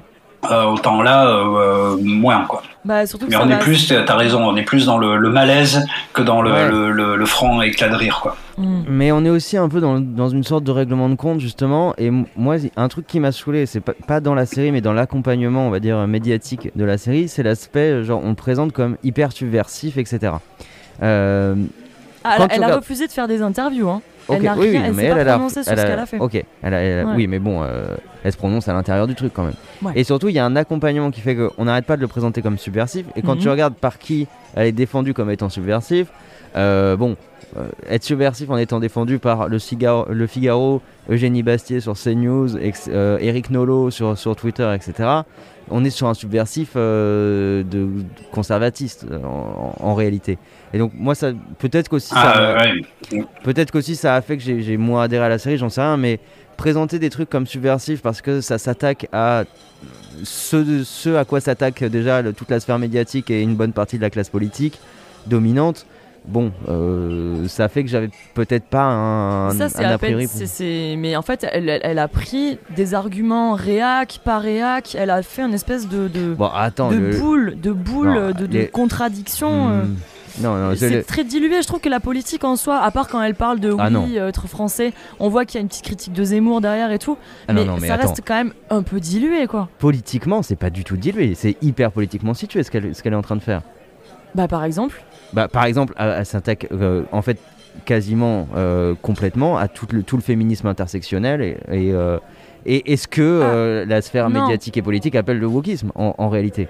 Ça, il y a ça, et c'est pour ça que ça. Nolo, euh, Bastier euh, Non, là, ça, voir. extraordinaire. Là, t'es en train de parler de voilà qui a commenté ça, comment ça a été repris. Non, mais pour- Moi, je pense qu'elle s'attaque aux femmes qui se sont réfugiées dans des discours féministes sans l'esprit critique qui va derrière, comme un refuge identitaire. Donc, euh, les réunions de parole et Mélouve et compagnie, en fait, elle aurait très bien pu aller aux alcooliques anonymes. Oui, mais elle va pas aux Elle- alcooliques en fait, anonymes. elle parle du féminisme. Elle fait un truc sur le féminisme et sur une sorte de radicalité féministe avec Louis C.K. dedans. Oui, Ah oui, non, mais tu vois, en fait, au bout elle moment, parle de sa vie C'est et pas elle parle dépolitisé Et elle parle de justement cette recherche de, de, de réponses et euh, que tu as des personnes qui se, qui se réfugient dis- dans des cercles de parole. Et oui, mais je te dis, c'est, je dis pas qu'il faut pas le faire et que, et que c'est pas bien qu'elle l'ait fait comme ça. Je te dis juste, on peut pas faire comme s'il y avait pas de politique à l'intérieur de ce qu'elle est en train de faire. Ben écoute, Je sais pas ce que t'en penses, Fred que- Je crois pas que ce soit intentionnel. Fred, Ah, ben moi je pense que c'est très... oui non non non je suis là je pense que c'est très très très politique oui. Ah bah oui. et, euh, et euh, oui oui moi je suis, d'accord avec euh, Steven c'est ce, ce regard là qui est là. Euh, moi il m'intéresse parce qu'il n'est pas justement c'est pas le regard justement euh, CNews Basquiat machin. Euh, eux évidemment ils vont le reprendre en disant ah Oui, ben regardez il y a une humoriste qui euh, qui va taper un peu sur les mêmes que nous euh, elle le, elle tape pas que sur ça elle le Oui, fait pas de la même manière qu'eux mais évidemment eux vont le reprendre parce que euh, bah oui là ça leur plaît quoi ce truc là Ouais. euh, après, elle parle pas que de ça parce que justement, c'est c'est plus un côté. C'est pour ça que j'insistais sur le fait qu'à la fin, elle se marie avec elle-même. C'est-à-dire, c'est Mm. plus un côté, on se regarde tous le nombril. Et on est euh, voilà dans un truc où euh, il faut rejeter tout ce qui n'est pas d'accord avec nous, tout ce qui va quand quand elle veut plus d'hommes autour d'elle, euh, même pas son mec, même pas, son chien, frère, etc. même pas le chien qui est machin. Donc évidemment, elle va très loin là-dessus. Donc là, on peut le, le le recouper avec ce truc un peu de féminisme intersectionnel et euh, et, euh, et qu'elle va essayer de tourner en ridicule mais elle tourne en ridicule un petit peu tout cet aspect euh, euh, ben, comme je disais c'est pour ça que je prenais l'exemple de South Park c'est vraiment on se regarde nous on regarde notre nombril on sent nos propres paix et on va être bien là-dedans quoi Mm. euh, et, mais par contre bah oui moi je pense que c'est très très très politique et que il y a plusieurs actions qu'elle mène et notamment le fait qu'il y ait Louis C.K. au milieu que ce soit même lui à la fin qui essaie de faire revenir dans le droit chemin. Enfin en tout cas dans une Ouais. espèce de, de de côté terre à terre euh, rationnel. Vous voyez le, le rationnel c'est lui à la fin. Ouais, oui, et ça ben, là aussi c'est pas Mais je pense qu'il faut et oui pas- oui il c'est lui qui le- dit mais regardez vous voyez bien qu'elle fait n'importe quoi. Faut pas le prendre politiquement non Ah, dans, un contexte politique certes mais bien Ah, sûr aussi, parce que, mais pense. parce que de toute façon elle prend des arguments qui sont dans la scène politique et dans le débat public. D'accord ça je vous le, je vous l'enlève pas. Mais euh, elle elle parle d'elle elle parle d'elle c'est je oui, pense qu'elle oui. elle, par- Ah elle oui parle de elle, elle elle parle en de tant ses opinions hein mais en fait, le- la politique derrière, on peut la prendre ou pas. Moi, ça m'est Ah. égal. J'ai essayé de vraiment prendre son œuvre pour son œuvre. Mais elle parle d'elle en tant qu'humoriste. euh, dans le- dans- elle s'est mise dans un carcan ar- artistique qui fait que elle ne peut plus être autre chose que Blanche Gardin. Et ensuite, elle voit à quel point elle ne peut Mhm. pas euh, être autre chose que ça. Et quand elle essaye d'être autre chose que ça, elle devient un monstre que Louis C.K. vient euh, aider. Et elle est en train de dire, avec ça, ben ouais, c'est mon mec. Et peu importe ce qu'il a fait, ben voilà, moi je changerai pas. Et Ouais, mon mais mec attends, sera attends, mon mec, juste, Louis Louise. Ou pas. Euh, le fait de dire c'est mon mec, je le prends comme ça tel qu'il est dans une fiction où tu le fais intervenir en tant que lui-même, Ouais. en connaissant le contexte, où il y a des scènes où il est obligé de s'excuser, exactement comme il a dû faire dans la réalité parce qu'il est plus vieux qu'elle, etc. Bah ouais. trop, je regardais pas. Et que en plus de ça, il y a des cercles féministes, il y a Mona Chollet, et et, euh, il y a euh, l'appropriation culturelle. En fait, tout est intrinsèquement politique à l'intérieur de ça. Encore une fois, je dis pas qu'elle doit pas le Ah faire, oui, je dis oui. pas que Oui. c'est pas bien, je dis, je, je dis rien de tout ça. Euh, je dis juste que on ne peut pas faire comme si c'était Bon, pas politique. elle règle ses comptes, oui, elle règle ses comptes avec les critiques qu'on a pu lui faire. C'est- je suis et je d'accord. te dis, si, si elle Mais elle peut le être fait de façon personnelle. Elle n'alimente pas le débat public, je pense pas. bah si, nécessairement. En fait, tu, tu fais une œuvre politique. Mm. C'est- C'est pour moi, ce serait un peu comme euh, dire, euh, comme euh, bah, c'est on revient sur Bac Nord, tu Le vois. point- Allez. Mais non, mais Le évidemment. c'est comme, c'est comme Jiménez qui nous dit non mais mon film il est pas politique, j'ai voulu faire un film d'action. un film d'action. Oui mec. Non, Non, mais mais elle se Elle, pas je, Jiménez. euh, je pense pas qu'elle, elle dise que, euh, que, que c'est pas politique. hein. Je pense pas que Blanche Gardin, elle ait, Bah non. elle ait aucun recul sur ce qu'elle dit. Non, sur non, ce je qu'elle fait. Non, pour le je coup, pense je que pour elle, c'est très très Je politique suis d'accord. Et qu'elle sait très très bien ce qu'elle dit là-dedans. Ouais. Quoi, et que du coup, bah voilà, pour moi, c'est très bien. C'est c'est une vision, euh, c'est un, postulat d'auteur. Mm. Euh, oui, il y a une politique euh, dedans. Oui, évidemment, ça va être récupéré par euh, effectivement euh, un côté CNews qui dit ah bah vous avez vu là, au moins c'est bien, elle tape sur les féministes et tout. Mm. Oui, oui. Mais elle, elle donne. Mais, euh, il y a plus que ça, hein. Mais ça, c'est ça, c'est clair. Bah oui, pas, absolument, mais, ouais. mais c'est pas pour moi, c'est pas l'objectif. J'ai pas compris ça comme ça. Euh, parce que oui, et si elle parle de Mona Chollet, en fait, elle prend Mona Chollet, qui est le monument et l'écrivaine féministe du moment euh, que tout le monde a lu, en fait, que tous les féministes a, a- a lu. Euh, elle, euh, en fait, ce qu'elle critique dans cette scène-là, c'est le fait qu'il y a des gens qui lisent Mona Chollet, mais en fait, qui n'ont aucune conscience Oui mais C'est ça. oui. qui n'ont aucun Mhm. recul critique. Donc euh, oui, c'est politique, mais ça parle surtout de, de bah, du fait qu'on a arrêté de penser. Voilà, tout simplement, alors que paradoxalement, on ne fait que ça, on ne fait que Parce- penser. Ouais, Pa- mais- Parce qu'après, c'est pas aussi univoque que ça non plus, parce que euh, il y a justement là dans ce cercle féminin, euh, il y a une personne transsexuelle quoi dedans. Ouais. Et euh, donc c'est une euh, un homme qui est en transition vers euh, un statut de femme, Mhm. et, euh, et elle justement, elle a beaucoup de mal quoi avec ça. Et, euh, et elle veut pas le, la considérer comme une femme. Euh, Oui. Évidemment, mais t'as as des couilles ou pas? Euh, Ouais. Oui, c'est quand même le truc le plus important et tout. Et des fois, elle fait des cercles de femmes où elle l'exclut. Elle veut Mm. pas qu'il soit là. Et il y a, d'autres femmes qui viennent. Et, et là, euh, là-dessus, euh, moi, j'y vois pas du tout quelque chose de réactionnaire. C'est-à-dire que là, on- elle dit sans doute que elle, elle doit avoir du mal, euh, peut-être, à complètement l'intégrer cette personne en tant que femme, mais que c'est pas une bonne chose, quoi. Et là, elle se moque d'elle-même et elle se pointe du doigt elle-même. C'est-à-dire qu'à aucun moment, elle dit euh, regardez, cette personne n'est pas une femme. Elle dit euh, regardez, euh, oui, peut-être que naturellement, on a le euh, on a ce sentiment de pas la considérer comme une femme, mais que c'est pas une bonne chose.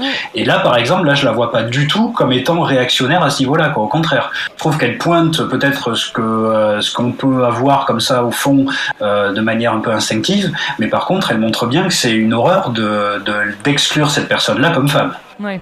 Je t'as- t'as été jusque-là, Steven, ou pas, dans la série? Non, mais c'était juste pour dire que euh, moi, je disais pas que c'était une série complètement réac et tout parce que j'ai- j'ai j'ai pas tout vu et en plus j'ai pas vu avec assez de, de concentration parce que je faisais toujours autre chose en même temps pour, Mmh. euh, pour euh, Ouais, ouais, avoir un vrai discours. Je disais juste que moi, c'est l'accompagnement de présenter ça comme une série hyper subversive que je, me- je me dis, ok, mais c'est pas subversif en fait, c'est euh, dans, dans la majeure partie du discours de ce que j'ai pu en voir en tout cas. Bah, c'est un peu l'air du temps, des colloques contre le wokisme et puis de, à la fois du, de- du pouvoir Ouais, politique pas et totalement, tu vois, là- là-dessus. Oui, T'as pas été là jusqu'à ce, cet épisode-là avec le, la personne transsexuelle mais, euh, mais ça me semble être quand même euh, assez représentatif du truc. C'est-à-dire que euh, oui, euh, elle va euh, principalement quand même, hein, je suis d'accord avec toi, euh, avoir cet aspect-là. elle, a quelque chose qui, qui lui convient pas quoi, dans le progressisme un petit peu poussé à l'extrême.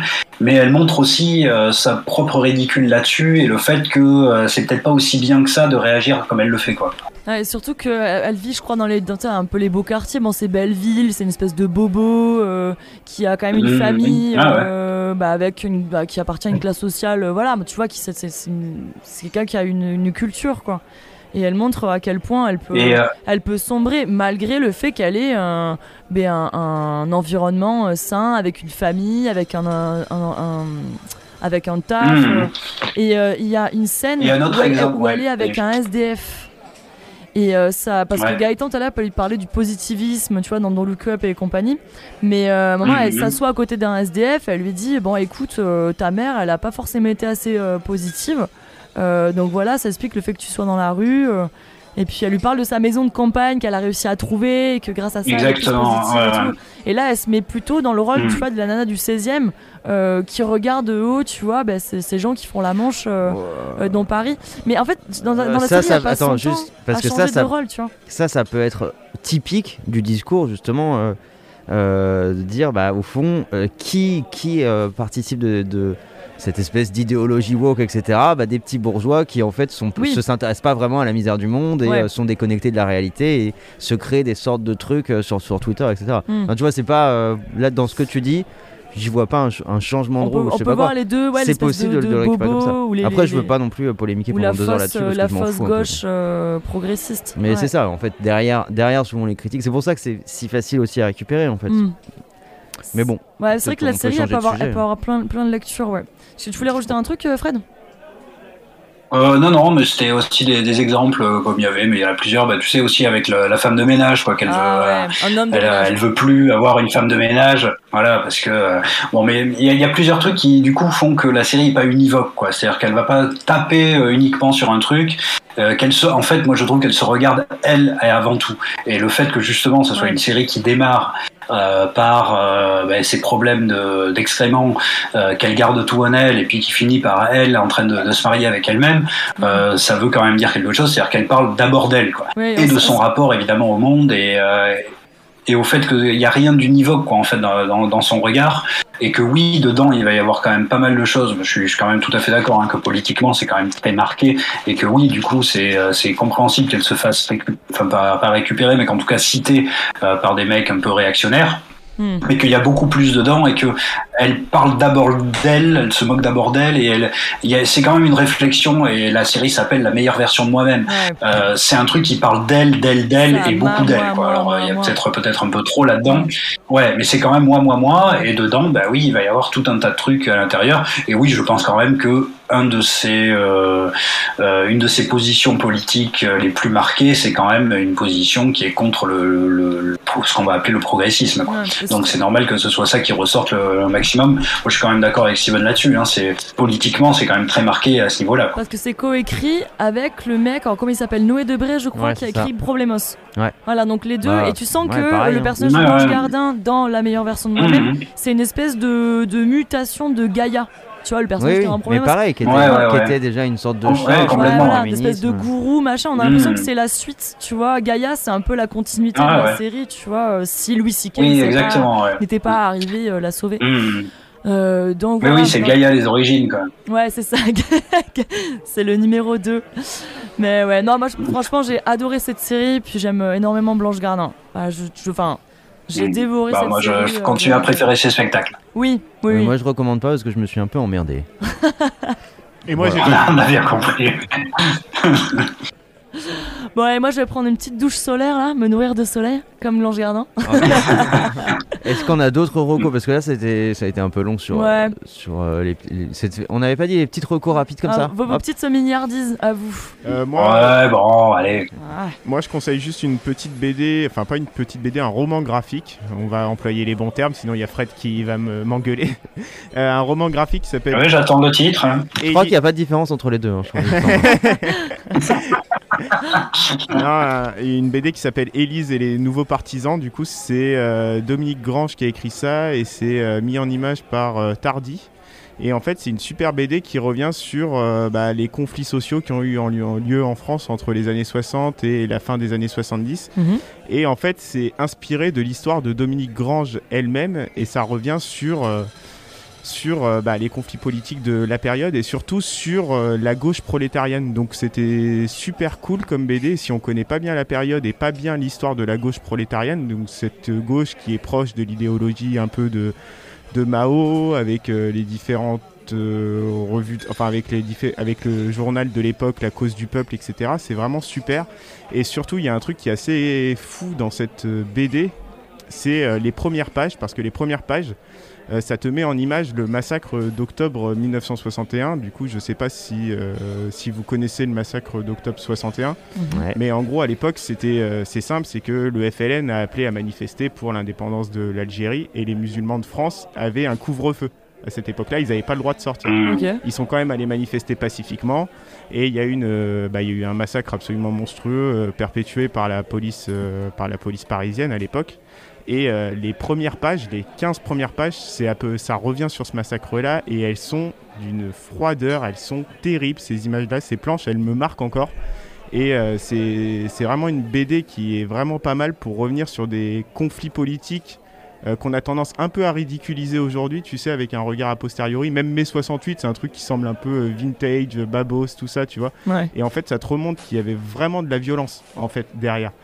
Euh, donc c'est vraiment pas mal. Après, un petit truc que j'ai trouvé euh, bof euh, narrativement parlant, c'est que Élise, en fait, elle sert surtout de prétexte pour te narrer les événements historiques de l'époque, tu vois. Donc le côté fiction est très peu là et le personnage est en fait finalement presque en arrière-plan. Et ce qu'elle veut faire, Dominique Grange, c'est plutôt reparler de cette période-là et recentrer sur la question du conflit social. Donc c'est vraiment une BD qui est super intéressante. Élise et les nouveaux partisans que, que je conseille à tout le monde. Quoi. Ok. Voilà. Ok. Et je crois que c'est bien un roman graphique du coup. oui, probablement. Oui. Et je crois que là, il n'y a pas de débat sur le fait que ce soit politique. Ah, ah non, là, Non, c'est il y a- y en a- y a Comment vous cherchez des poils aux œufs là Vous êtes incroyable. Exactement, on cherche des poils aux œufs. Ah, Expression du sud-ouest. ah bah, expression Eh oui. du sud-ouest, euh, d'accord.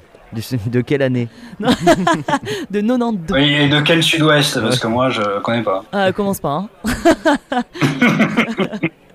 Le vrai. Est-ce qu'on a d'autres trucs Ouais, à, voilà, à ouais. recommander, euh, les enfants là? Euh... Mais t'en as, toi? Bah Euh, ouais. Moi non. Euh, à la limite, si. Ah, d'accord. Fin 2021, j'ai- je suis en train de lire un bouquin, mais je le recommande pas spécialement. Donc, euh, T'es en train de lire Welbeck, non, anéantir. non, non, parce que j'ai pas, j'ai pas envie, mais euh, parce que ça a l'air très long déjà pour commencer. C'est 400 pages, non J'ai vu? Ah, la plus que hein. ça, je crois. hein. Bon, bref, on s'en fout.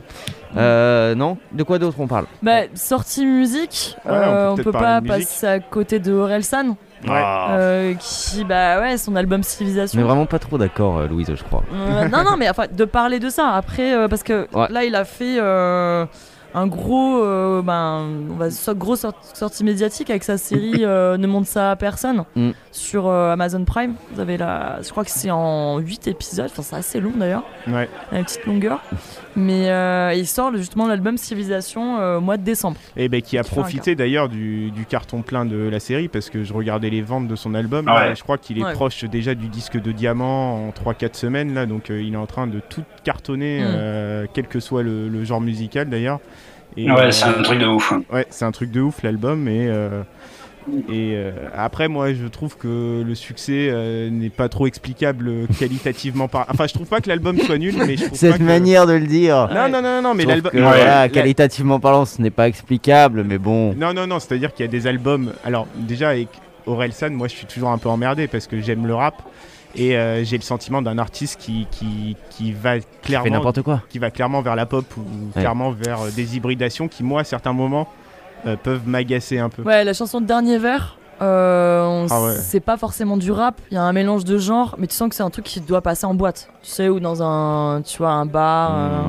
euh, Ouais, ouais. on- mais tu sens que voilà, on s'éloigne de ces Ça premiers essaie albums. de, ça essaie d'aller sur le terrain de Joule et ça n'y arrive pas. Du coup, euh, un album assez, euh, assez bizarre parce qu'en fait, il parle à la fois de lui-même et il va parler parfois de sujets de société, donc à la Mm. fois centré vraiment chelou, sur lui. Ouais. Et certains morceaux Mm. où d'un coup, bam, on a un recul de ouf et on est plus sur, euh, sur la société, euh, l'environnement politique, tout ça. Bah, c'est vrai qu'entre euh, ouais, l'odeur de l'essence et puis euh, Bébé Boa ou Rêve Mieux, euh, on a un énorme écart. Ouais, ouais, Ouais. Et Ouais. même ensemble, hein, où il va parler de son couple, de la relation avec sa meuf, tout ça. Hmm. Euh, Il y a des choses qui sont assez. Alors, moi, Orelsan, j'aime beaucoup le côté. euh, Enfin, j'aime beaucoup sur la forme le côté politique. Hmm. Parce que quand il lâche la voix, que ça commence à être agressif, tout ça, j'aime bien. Quand il commence à chantonner sur des mélodies, on dirait Ah des ouais. mélodies pour enfants de 5 ans et demi, moi, ça m'agace Donc, il vraiment. avait déjà, beaucoup. déjà fait sur La Fête est finie, où il avait fait chanter euh, Mamie Janine euh, dessus. Bah, il essaye plein de trucs. Après, euh, ça marche, ça marche Ouais, pas. il mais- essaie. euh, Ouais. Mais, mais, mais, Mais moi, moi aussi, hein, je trouve que cet album, il est pas, il est pas génial. Hein. Euh, Alors, euh, je suis d'accord, la série là, qui, euh, de son frère, là, ça mettait la hype au maximum, quoi, juste Mm. avant la sortie de l'album. Et, euh, et je pense que ça a participé quoi, au succès incroyable de l'album avant même qu'il sorte. Quoi, hein. Avant Ouais. même qu'il sorte, il était double disque d'or. Enfin, c'était un truc de fou. Et, euh, et ouais, moi aussi, je suis pas, je suis pas du tout fan de, de cet album-là, euh, ni au niveau des, des prods, ni au niveau des textes. Enfin, même s'il sait toujours écrire, mais ce qu'il raconte est un peu moins intéressant, je trouve. Et euh, ouais, j'ai pas été, j'ai pas été transporté par cet album. hein. Alors là, moi pour le coup, au niveau des prods, il y a certaines prods que j'ai trouvé vraiment pas mal parce que il y a quelque chose qui change des autres albums de rap, c'est que Scred, il Mhm. évite un peu l'effet boucle. C'est le, le rap, c'est souvent des, Ouais. des boucles, des samples, et Scred, il fait des instrus qui sont assez évolutives sur les 3-4 minutes de morceaux, et ça, j'ai trouvé ça assez agréable à l'écoute pour le coup. Hmm. Voilà. Oui, je critique pas complètement Scred, hein, qui est un très très bon producteur, mais euh, là, là, c'est des styles de musique qui me touchent un peu moins hein, Ouais, que, ouais. que d'autres trucs. Mm. Mais sa, sa série est sortie euh, début octobre, donc ça se voit que le mec il a quand même bien préparé l'arrivée de son album. Hein. Et Bah euh, oui. les choses Ah, bah oui, oui. bien, Ouais, c'est- il en termes de très, très bien. communication, il sait ce qu'il fait hein, pour Ouais. le coup. Ouais, il est bien entouré. Oui, là, au bout d'un moment, là, c'est bon. Euh, mais on, ça, on le voit aussi dans la série. Je savais pas qu'il avait une marque de vêtements. le Ouais. mec. Ah bon? Oui, Ah euh, ouais. il a fait une. En fait, c'est Rihanna, Mhm. tu vois, c'est Rihanna euh, qui fait du rap, quoi. Ouais, Attendez, qui, n'a pas de marque de vêtements? Euh, Bah Oui, moi, voilà. Ouais, déjà. C'est pas vrai, t'as un t-shirt du Bar Louisette. T'as un t-shirt avec écrit Bar Louisette sur toi, Louis. Donc au bout d'un moment, voilà, la preuve est faite, tout le monde a une marque de On va vêtements. se lancer dans les slips, dans les strings bar à Louisette. Non mais en vrai, de- être rappeur, avoir une marque de vêtements, c'est pas non plus l'idée de génie du siècle. Ouais, Enfin, ouais. Ils Euh, ont tous ça.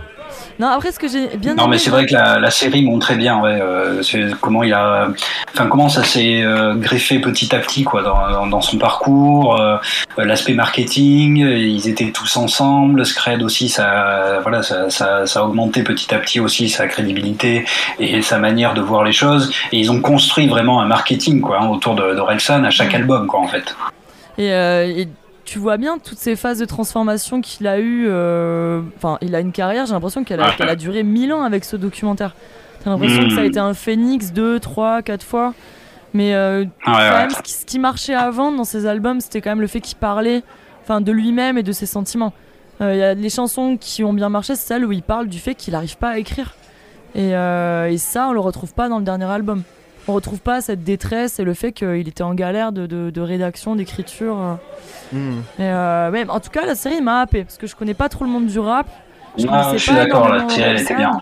Et, euh, et surtout que j'étais passé à côté de la polémique sale pute. Enfin, Ah bon, euh, mais où étais-tu Ah euh, mais je sais pas, j'étais dans un- une grotte, euh, en, en train de pêcher, je sais pas. Mais, euh, mais je, je, je savais pas à quel point il avait été euh, catapulté euh, hors, hors de la scène en fait. Euh, à part le printemps Ouais, de Bourges alors- qui a accepté de le laisser, mais. Oui. Après, c'est politique, enfin médiatiquement, pardon, ça lui a beaucoup apporté aussi. Ouais, c'est hein. ce que j'allais Ouais. dire, c'est que ça a été. euh, c'est- c'est- enfin, on n'a jamais autant Bah entendu oui. parler d'Orelsan qu'à ce moment-là. Mais ce que je trouve, Souvent, c'est c'est pour beaucoup de monde, c'est avec ça qu'on l'a découvert. que. Oui, Hmm, ben, ouais, là, je bad pas. je-. Ouais, parce que à l'époque quand même, il était à deux doigts de justement avoir une carrière qui s'effondre, quoi, parce qu'il n'était pas du tout connu. Euh, il y avait quand même beaucoup de gens qui justement le connaissant pas, euh, ne le jugeaient que là-dessus et, Oui. euh, et ne voulaient pas du tout entendre parler de lui. Et il a quand même fallu, au contraire, qu'il se reconstruise euh, dans, dans les albums euh, suivants, montrant qu'il savait écrire et qu'il savait écrire d'autres choses. Euh, mais c'est pas ça qui l'a fait connaître et lui a donné une bonne, euh, enfin, lui a, l'a fait connaître médiatiquement de, de la bonne manière, hein, je trouve. Ouais, mais du coup, le deuxième album, du coup, qui a explosé par rapport au premier où il jouait le rôle du loser, et le deuxième où il revient avec un nouveau personnage, du coup, c'est ce qui lui permet en fait d'exploser, c'est cette polémique euh, sur Salpute. S'il n'y a pas la polémique de Salpute, le deuxième album, il n'a en fait aucun sens, tu vois. Donc, ça lui a servi indirectement. Mmh. Je suis, je suis Et d'accord surtout qu'il a mis 4 ans à le sortir, un truc comme ça. Ah bah oui. Il a Ah, mis- Bah oui, c'est tellement éloigné le truc que. euh. Ouais, non, mais c'est- moi je disais juste euh, que à se demander quand même si s'il n'y avait pas eu cette polémique, il aurait eu euh, par la suite euh, l'aura médiatique qu'il a pu avoir. Mm. Parce que justement, on l'attendait par rapport à ça. On a beaucoup. Je pense que pour beaucoup de monde, le nom est arrivé avec cette polémique. hein. Je suis d'accord, c'était pas une, euh, c'était pas du, c'était pas du bon buzz, mais ça restait du buzz. Du jambon buzz. Pardon, fallait que je la fasse. Merci Louise. Oh, ça va, une fois par émission, merde. Et du coup, moi, comme je savais qu'on allait en parler, j'ai écouté l'album et euh, décidément, je crois que j'aime pas Orelsan. Mais t'aimes rien aujourd'hui, Bah, toi? Donc Look Up, j'ai bien aimé, Ok. mais euh, je sais pas, Orelsan, non, ça me parle pas. Mm. Et pour le coup, je suis, je, je- les, je disais c'est bizarre un peu ces, ces- ces passages entre des, des pistes hyper, euh, enfin hyper euh, politiques et puis des pistes un peu plus personnelles. Et euh, sur les pistes politiques, je sais pas ce que vous vous en pensez, mais à chaque fois je me disais mais pourquoi tu fais ça? Qu'est-ce que t'as à dire? À part que t'as rien à dire. Ouais, qu'il est pas content. L'odeur de l'essence, c'est. Oui, mais euh, voilà, je suis pas le- content et en même, temps, crash. euh, en même temps, je sais pas trop quoi dire, tu vois. Ouais. Non, je suis pas d'accord parce qu'en fait, je pense que c'est quelqu'un qui a du mal à se positionner ou qui est, Mm. tu vois, c'est un peu le produit de son époque aussi, Orelsan. Et je pense que d'ailleurs, dans certains de ses textes, c'est pas clair, tu vois, la, c'est Ouais. la, la position politique qu'il a sur Mm. euh, des sujets et tout ça.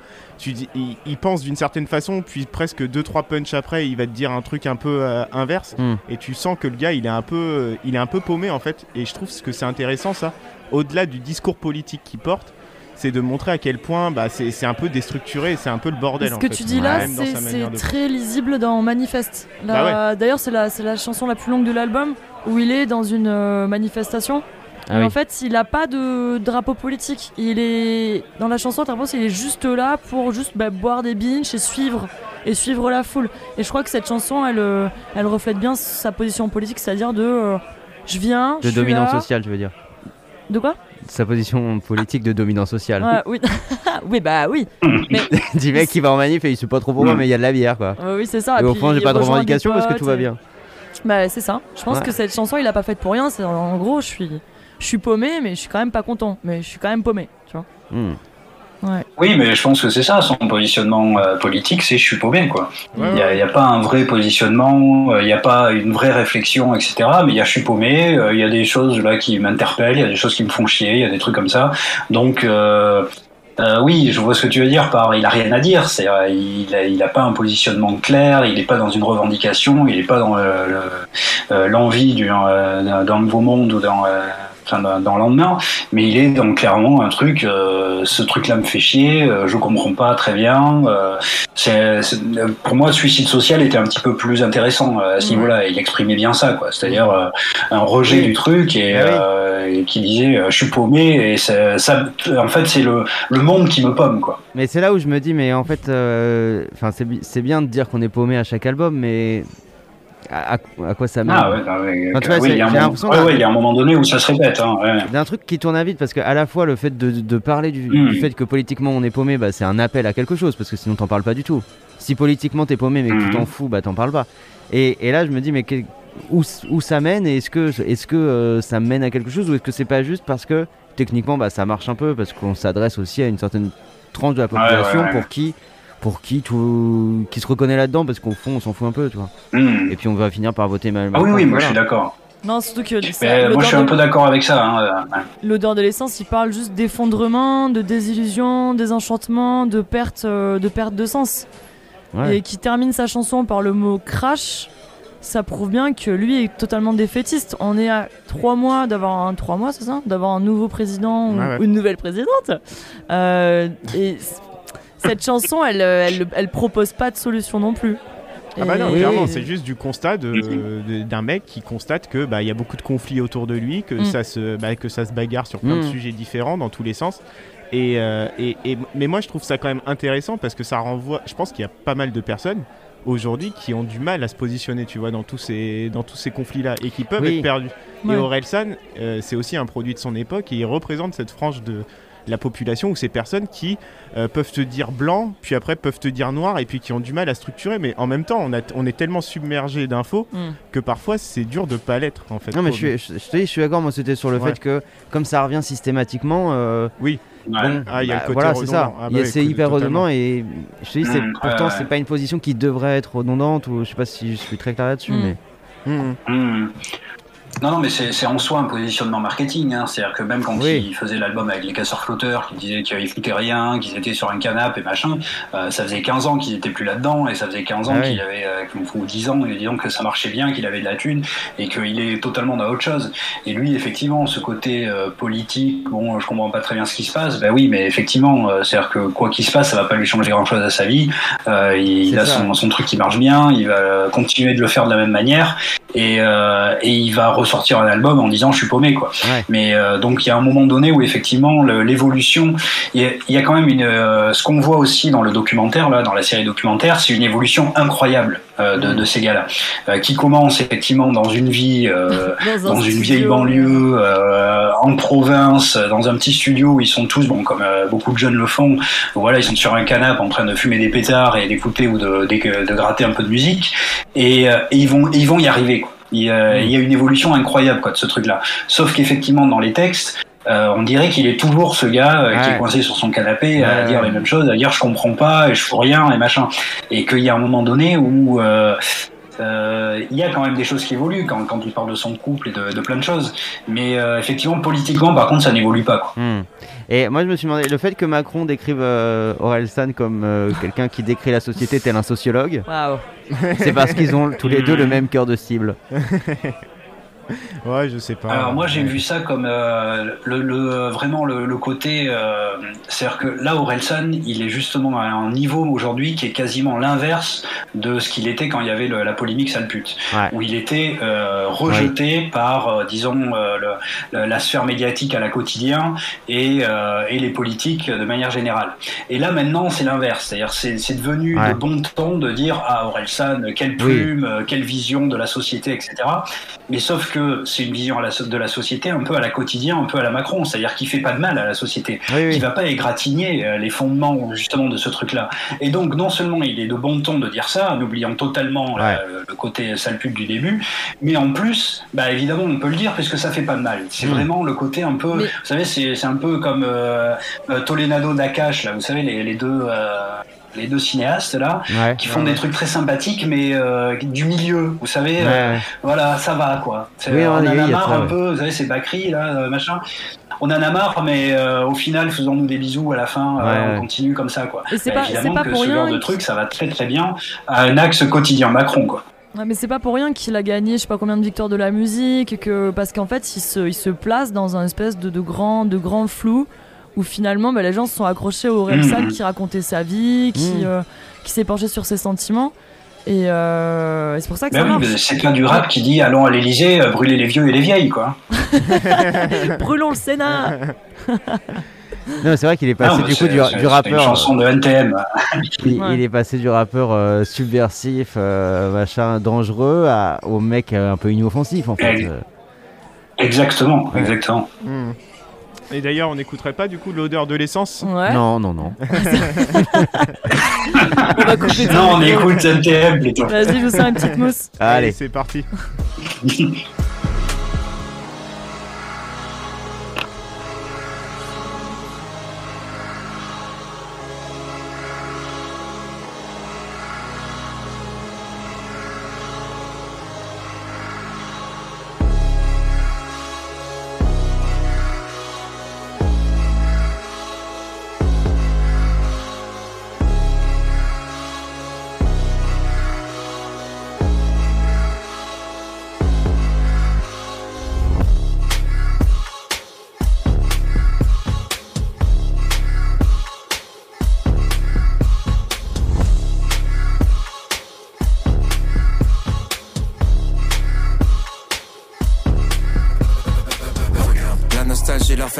la grandeur d'une France L'incompréhension saisir ceux qui voient leur foi dénigrée sans qu'ils aient rien demandé. La peur les persuader que des étrangers vont venir dans leur salon pour les remplacer. Le désespoir leur faire prendre des risques pour survivre là où on les a tous entassés. La paranoïa leur faire croire qu'on peut plus sortir dans la rue sans être en danger. La panique les pousser à crier que la terre meurt et personne n'en a rien à branler. La méfiance les exciter, dire qu'on peut plus rien manger, qu'on a même plus le droit de penser. La haine les faire basculer dans les extrêmes, allumer l'incendie tout enflammé.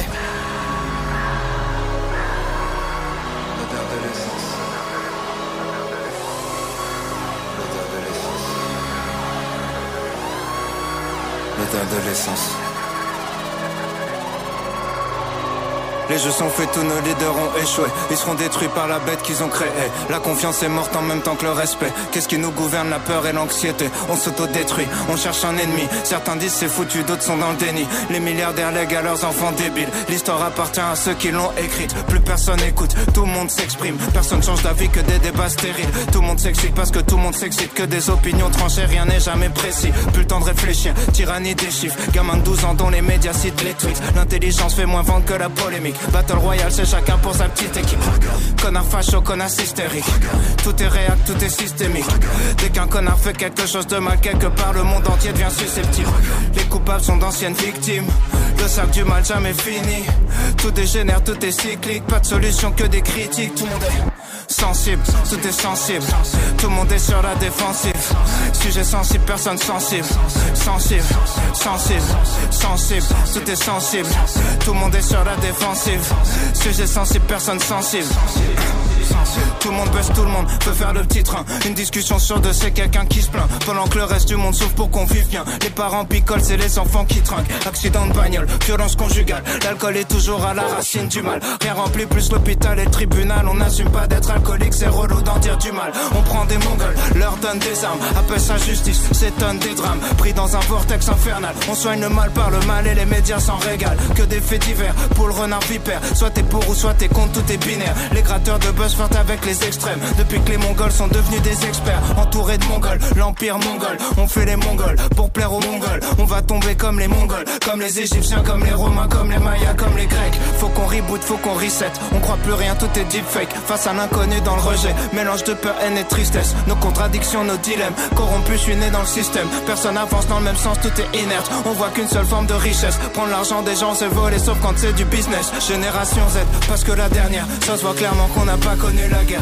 Tous les vieux votent, ils vont choisir notre avenir. Mamie vote Marine, elle a 3 ans à vivre. Youtubeur fasciste, pseudo subversif. Voilà ce qu'on a quand on censure les artistes. Rien n'avant jamais, nombreux se radicalisent. En manque de repères, ils perdent dans la nostalgie d'une époque où d'autres étaient déjà nostalgiques. D'une époque où d'autres étaient déjà nostalgiques. D'une époque où d'autres étaient déjà nostalgiques. D'une époque où.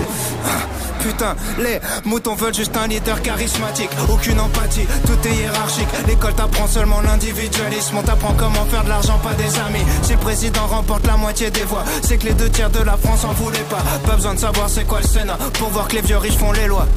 Personne aime les riches jusqu'à ce qu'ils deviennent. Ensuite, ils planquent leur argent au flip de le perdre. Tellement taf de merde, fait semblant de le faire. Combien de jobs servent juste à satisfaire nos chefs? Nourris au jugement, nourris au cliché.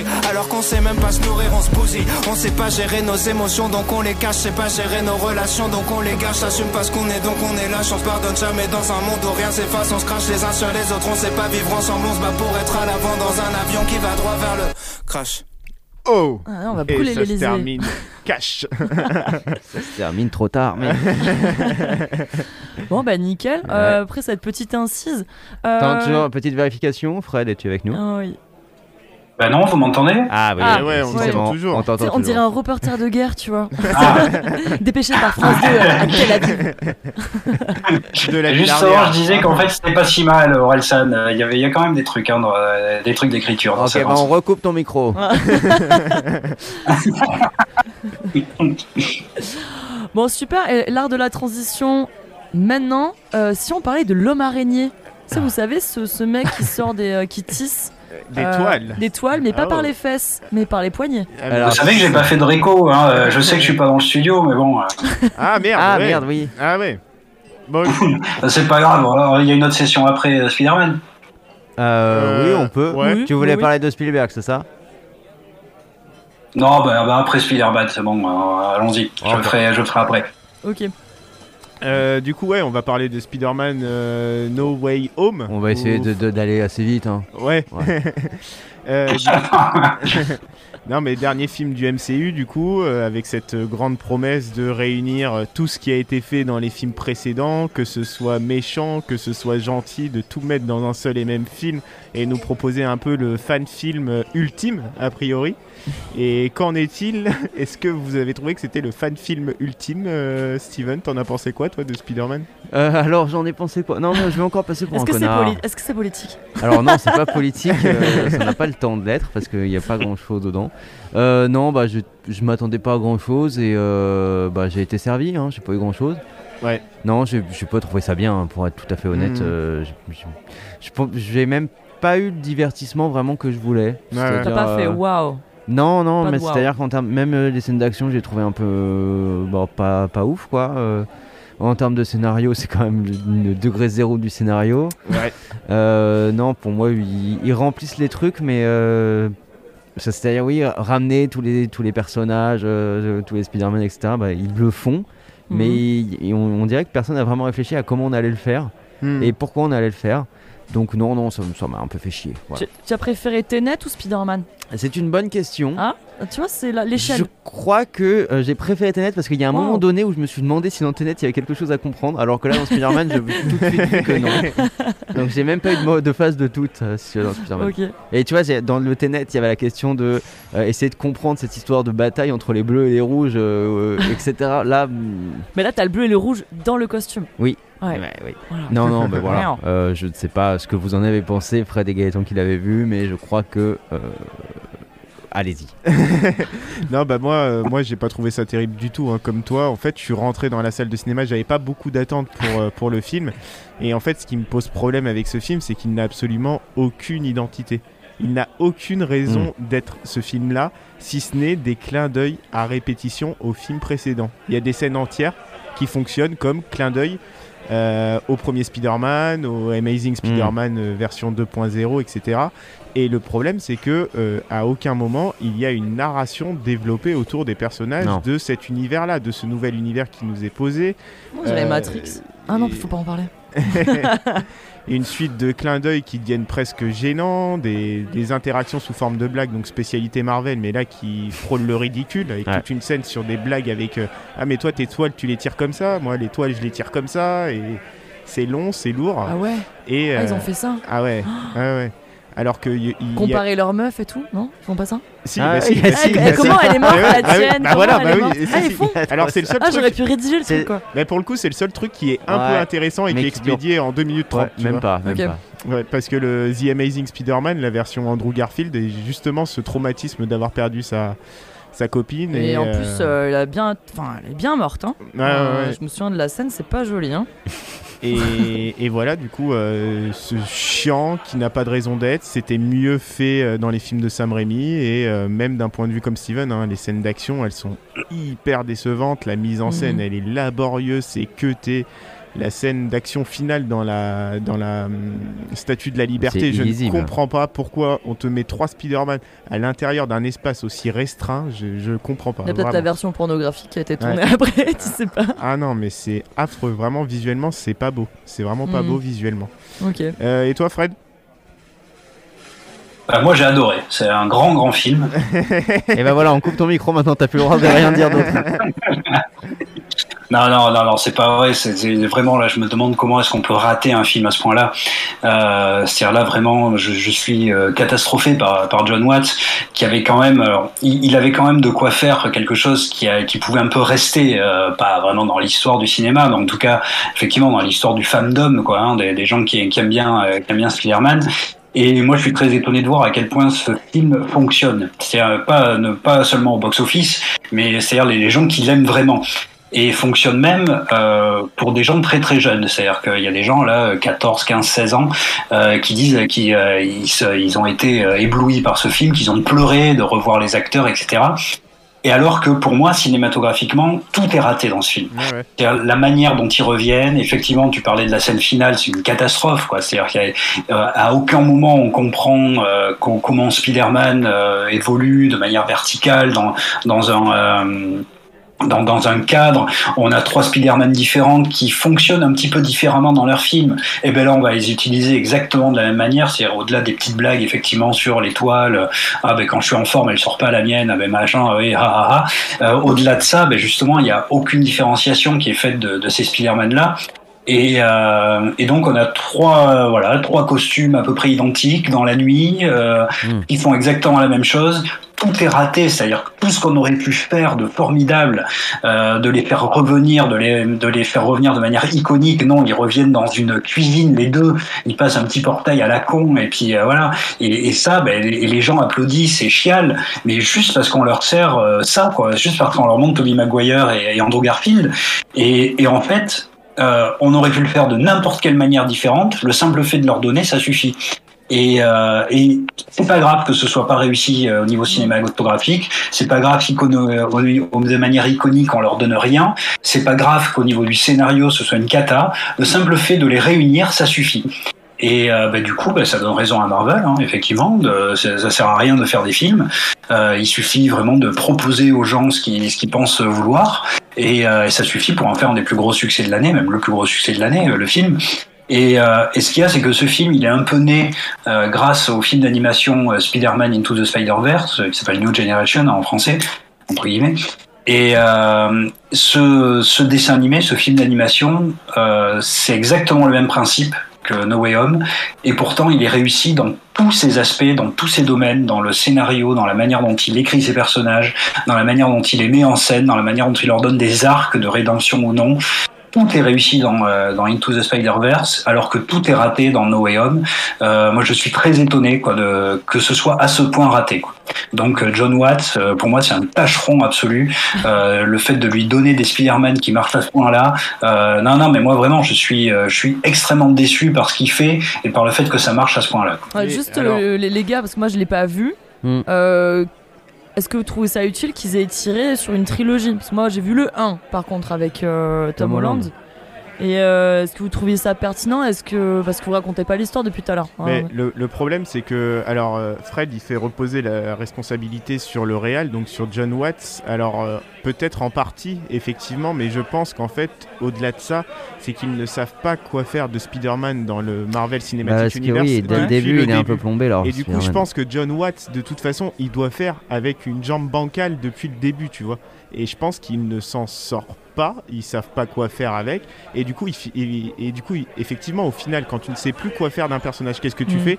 Bah, tu fais le film de fan service ultime. On sait pas quoi faire, on sait pas quoi raconter. Après- et ben, on les remet tous dans un film et basta quoi. Ouais. D'un autre côté, il y a, euh, sans, sans dire que c'est réussi, mais il y a une tentative, à mon avis, quand même, d'essayer de récupérer les fondamentaux de Spider-Man Ouais. qui avaient été oubliés dans les, dans, dans les premiers avec Andrew Garfield. Je parle sous le contrôle de Fred, qui connaît bien mieux que moi le personnage de Spider-Man, mais euh, le fait de euh, un grand pouvoir implique de grandes responsabilités, et- etc.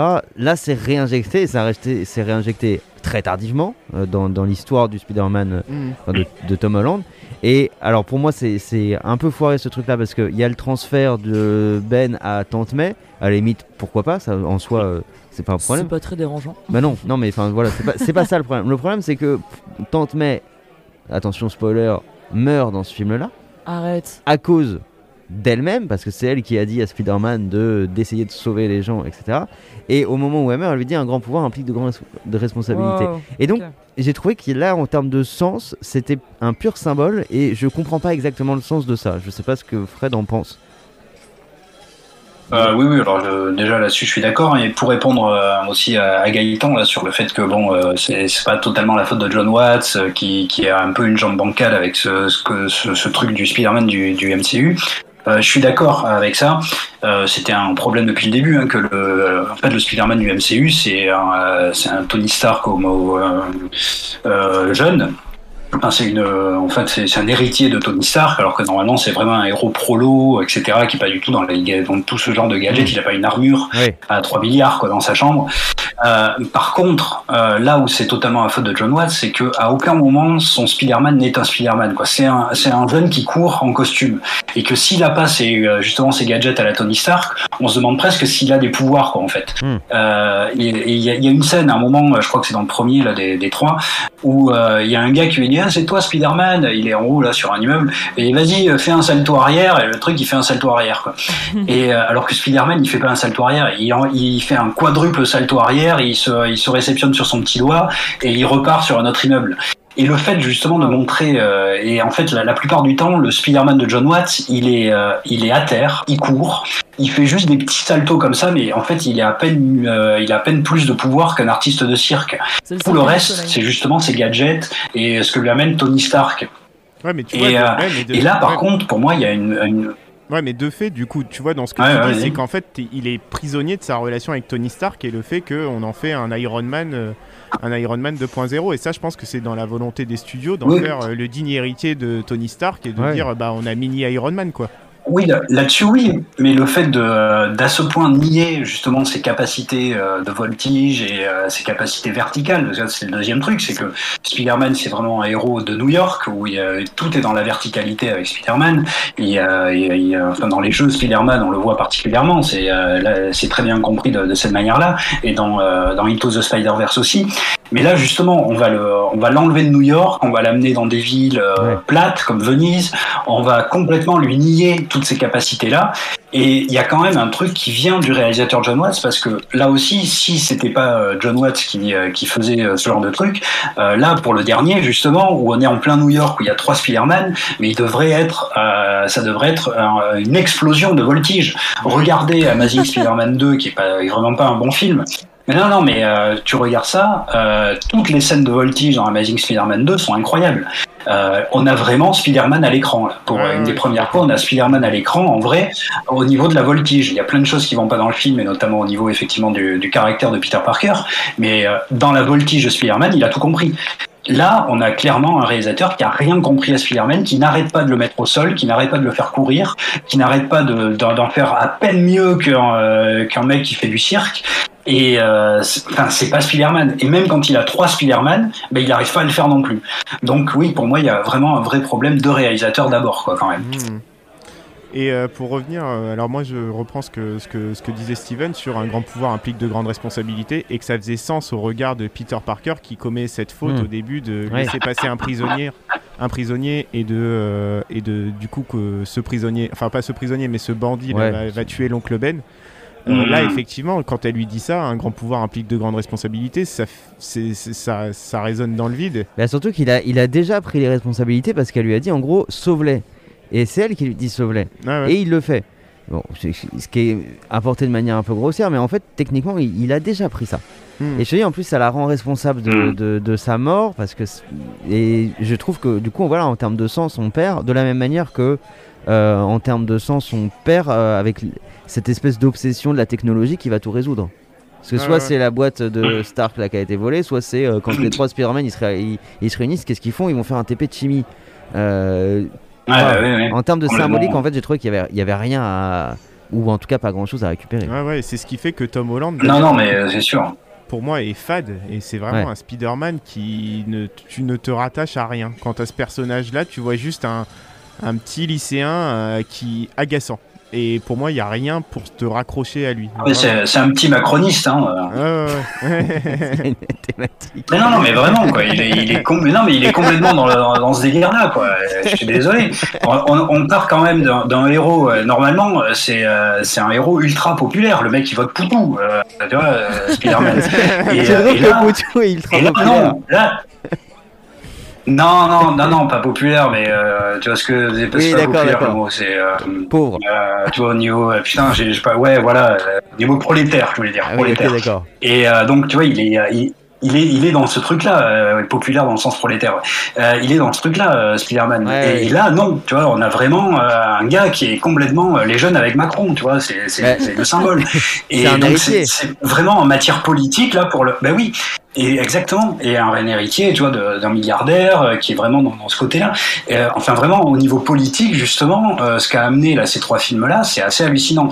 Alors oui, la fin du film, du coup, va complètement détacher ce Spider-Man-là de ces racines-là et va le, faire revenir justement à ses vraies racines. Mais bon, il a fallu trois films pour ça, Ouais. et trois films qui l'ont complètement détaché de ce qu'il raconte en réalité. Et je suis assez d'accord, oui, sur le sens du, euh, du truc euh, au niveau Tante May euh, quand elle lui dit le- les grands pouvoirs. Mais là, pour moi, ça fait partie d'une immense connerie de, Ouais. euh, d'écriture. C'est-à-dire le film est mal écrit de bout en bout. Euh, ça, ça a aucun sens à aucun moment. Enfin, je veux dire, les trucs avec Doctor Strange et tout, mais c'est, c'est hallucinant de pouvoir mal écrire les choses comme ça. Si tu veux faire revenir les anciens ennemis et, les anciens Spider-Man, t'essaies de faire ça bien, que ça ait un petit peu de classe. Et non, là, tu fais ça, mais vraiment comme un truc écrit sur un coin de table, tu vois, par des lycéens. Enfin, c'est, lamentable, lamentable d'écrire les choses de cette manière-là. Et ça, ça en fait partie, oui, je suis d'accord. Mais moi, ouais, ouais, ouais, absolument. Et puis, je trouve qu'il y a un truc qui va pas du tout, c'est qu'en fait, il y a une histoire qui est posée au début de Spider-Man, là, du troisième, qui peut être sympa en soi. hein. On a découvert qui était Spider-Man et comment il devait composer avec le fait qu'on Mhm. révèle son identité. À partir du moment où tu as le premier Mhm. méchant qui arrive euh, du, du multivers, là, le Docteur Octopus, on, a, on abandonne totalement euh, cette histoire. Je dirais même avant ça. Ouais, À bah, partir de- peut-être- ouais, du ouais, moment où il y a Daredevil qui vient dire je suis, un, je suis un très bon Ouais, avocat. mais c'est hyper. bah, du coup, c'est hyper bizarre parce Ah que t'as l'impression qu'en fait, t'as une intrigue d'une demi-heure à l'intérieur du film, et puis t'as une nouvelle intrigue qui commence qui est nulle, qui. qui Mais en fait, l'intrigue de départ, qui pourrait être le postulat entier euh, de ce truc-là ne sert que à justifier Ouais. euh, le, le pourquoi il va voir euh, Doctor Strange parce qu'il n'a pas été pris à la fac. Exactement. Mais c'est un Ouais. pur. euh, Mais c'est ouais. C'est un prétexte, Et, quoi. et ce qui m'énerve, c'est que les logiques d'écriture de, de séries télé, quoi. C'est Ouais. hallucinant, quoi. Et- Donc on, démarre déjà le, le film démarre à l'exact seconde où finit l'ancien, donc exactement comme un cliffhanger de série télé.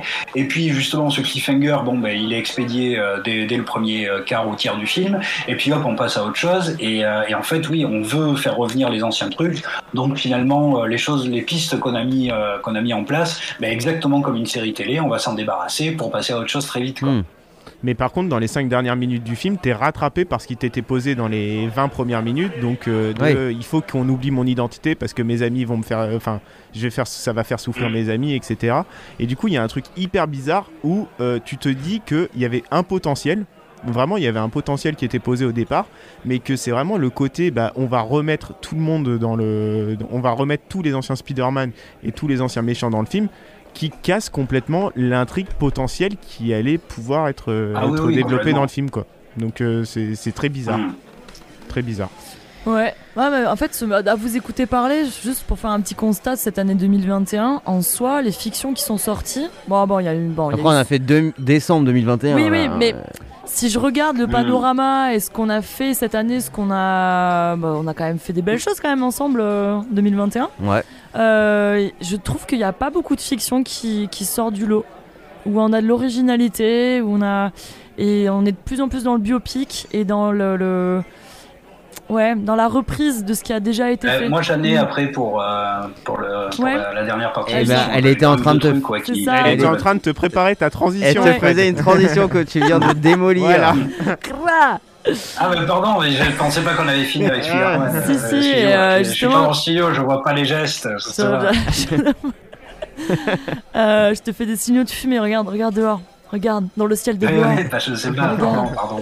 Non, mais voilà, justement, pour te laisser la main sur White Side Story, est-ce que tu ressens ça aussi sur White Side Story Non, je ou- voulais pas parler de ça en fait. Ah merde. Ah ouais Arrête Non, mais je, si, je veux en parler, mais Ouais. Mais c'était pas dans les euh, justement dans les trucs parce que West Side Story c'est aussi une reprise euh, tu vois de, de Ouais. quelque chose d'ancien parce que c'est aussi une des maladies hein, de, de la pop culture aujourd'hui c'est de de plus pouvoir du tout créer quelque chose de nouveau quoi. Ouais.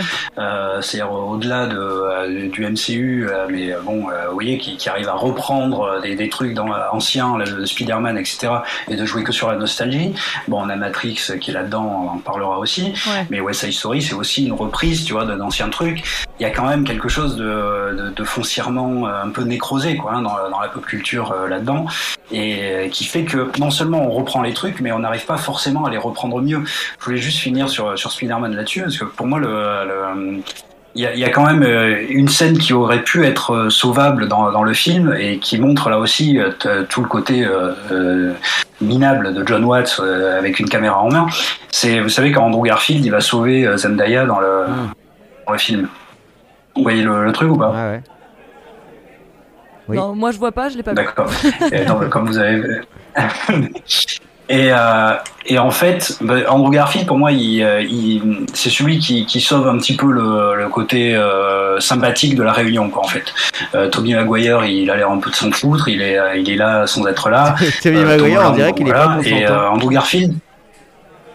Mais non, mais exactement. Il y a un truc, il est là, mais bon, voilà, parce qu'il faut quoi. Euh, c'est assez bizarre. Et alors qu'Andrew Garfield, on voit qu'il est content d'être là, et il essaie d'amener un petit truc quoi dans, son personnage, et, euh, et du coup, il réhabilite presque les, ces films qui pourtant sont pas terribles quoi.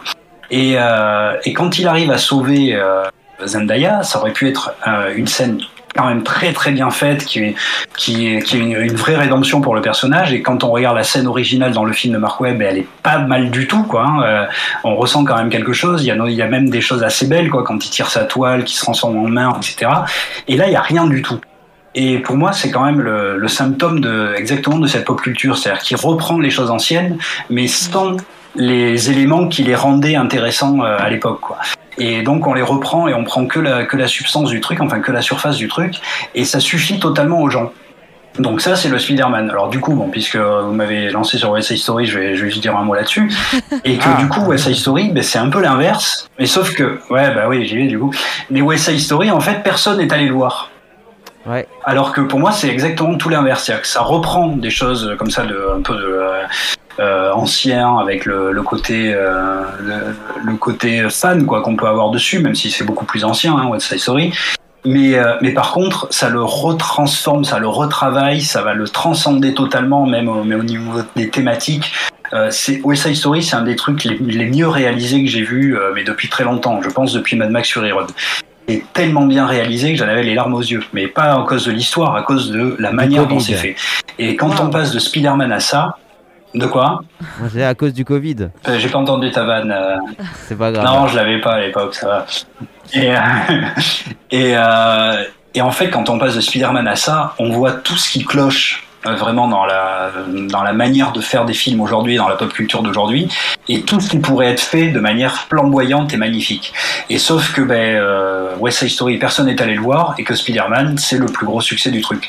Donc en fait, il suffit de faire style, et ça suffit, alors que celui qui vraiment est en pleine possession de ses moyens cinématographiques, euh, Spielberg, et qui fait quelque chose, mais qui est vraiment mais magnifique, c'est-à-dire la, la manière dont ce film est réalisé, mais c'est merveilleux, c'est merveilleux de réaliser les choses de cette manière-là, avec autant de, de grâce, mais en plus autant de sens. Dans toutes les, dans tous ces plans, il y a du sens. Spielberg, c'est un maître de la narration visuelle, il va expliquer les choses, il va raconter les choses juste avec ce qu'on voit de la caméra.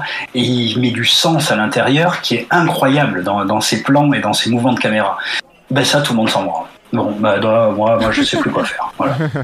Non, c'est aussi parce que Spider-Man a aussi peut-être euh, plus de couverture médiatique. Euh, je suis désolée. Ah non, mais ça, euh, t'as raison. Et que, non, euh, oui. est beaucoup plus connu qu'évidemment Il y a eu plus de pubs. euh, les, les vieux trucs de West Side Story. Oui, oui, bien sûr. Et puis euh, je rappelle que bon, la France peut-être Mais ça que fait il a chier fait quand plus même, mais des pays là j'étais en Espagne, mais les pays comme l'Espagne où t'as pas de petites salles et où le cinéma, euh, euh, les petits cinémas n'existent pas, mais en fait t'arrives dans une espèce de gros centres commerciaux et t'as quoi? T'as Spider-Man et Matrix, voilà. Et t'as pas White Side Story qui est mis en avant parce que c'est pas considéré comme de la Bah culture oui, ouais. mainstream, tu vois, parce que Mm. c'est Steven Spielberg. Parce qu'on Mm. est un pays comme la France où on est, on est cinéphile, donc c'est aussi biaisé, tu vois. Mais imagine, voilà, en Angleterre, en Non, Espagne. mais même ouais, chez nous, il, il a pas fait d'entrée, hein, ouais, donc, voilà. Donc imagine dans les autres pays. Catastrophe quoi. Hmm. Ouais. Non, non, mais c'est une cata. Mais euh, je te dis, on, on fait que regarder vers le passé. euh, Même, euh, tu vois, des, des séries là comme Boba Fett là qui viennent d'arriver sur sur Disney. Ouais. Euh, c'est, elle est nulle à chier cette série. Mais c'est pour l'instant, il y a eu que deux épisodes. Mais mais c'est nul. C'est vraiment, il y a rien. Mais voilà, on va encore regarder vers le passé. On va raconter l'histoire de Boba Fett depuis euh, la fin du Retour du Jedi et machin. Et voilà, ça suffit pour créer une attention, pour créer quelque chose.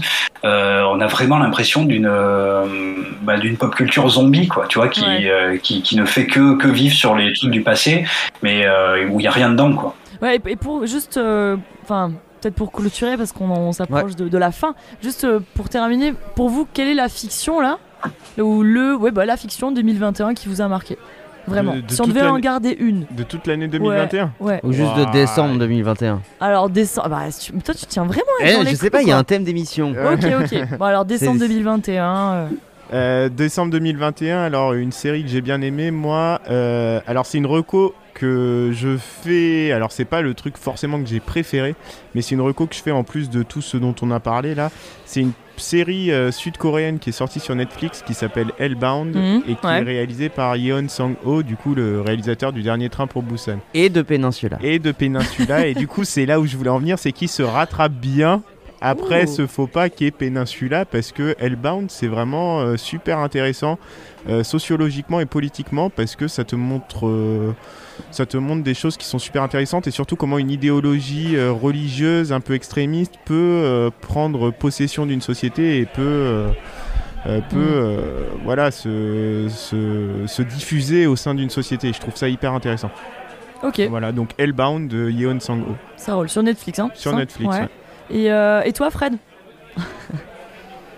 Euh, oui, alors je reviens. Euh, et ben alors en fait là, c'est les, les trucs dont, dont je voulais parler là juste avant, bah, du coup je fais les recos. Il y a, il y a deux films qui sont très très particuliers. Là, justement, on disait est-ce qu'il y a, il y a vraiment des choses qui sortent un peu du lot dans la manière dont c'est raconté? Euh, il y a deux films, The Green Knight, The Green Knight. Je sais pas si vous en avez entendu parler, Le Chevalier Vert. Mhm. Ouais. euh, qui est euh, un film donc sur euh, Sir Gauvin, donc qui est adapté d'un d'un poème euh, du Moyen Âge, Sir Gauvin le Chevalier Vert. Et alors là, qui est vraiment euh, incroyable dans sa manière dont c'est raconté, c'est très expressionniste, euh, très peu de dialogue, on est dans de l'onirisme en permanence, dans du symbolique un peu justement euh, façon euh, euh, narration du Moyen Âge. Euh, c'est hyper bien du début à la fin, c'est vraiment raconté d'une manière très particulière, c'est par le gars qui avait fait au Ghost Story, je sais pas si vous l'avez déjà vu ça. Euh, enfin, vraiment, c'est formidable. Donc, euh, le Chevalier Vert, euh, ça, c'est vraiment le truc à voir. C'est dommage que ça soit pas sorti au cinéma. Là, je crois que c'est sur euh, Amazon, il me semble, un truc comme ça. Ouais. Euh, mais vraiment, vraiment, il faut le, il faut le voir. Là, euh, voilà- un film très, très particulier. Et la dernière roco très très vite, c'est un western très particulier qui s'appelle First Cow. Alors là aussi, ben, en matière de nouveaux types de narration, First Cow, c'est euh, un, un western qui est réalisé par une femme. Et là, euh, pour le coup, là, c'est pas du tout comme euh, ben, comme dans Wonder Woman, où oui, c'est réalisé comme une femme, mais en fait avec toutes les tropes euh, que- qui, qui aurait eu si ça avait été un homme.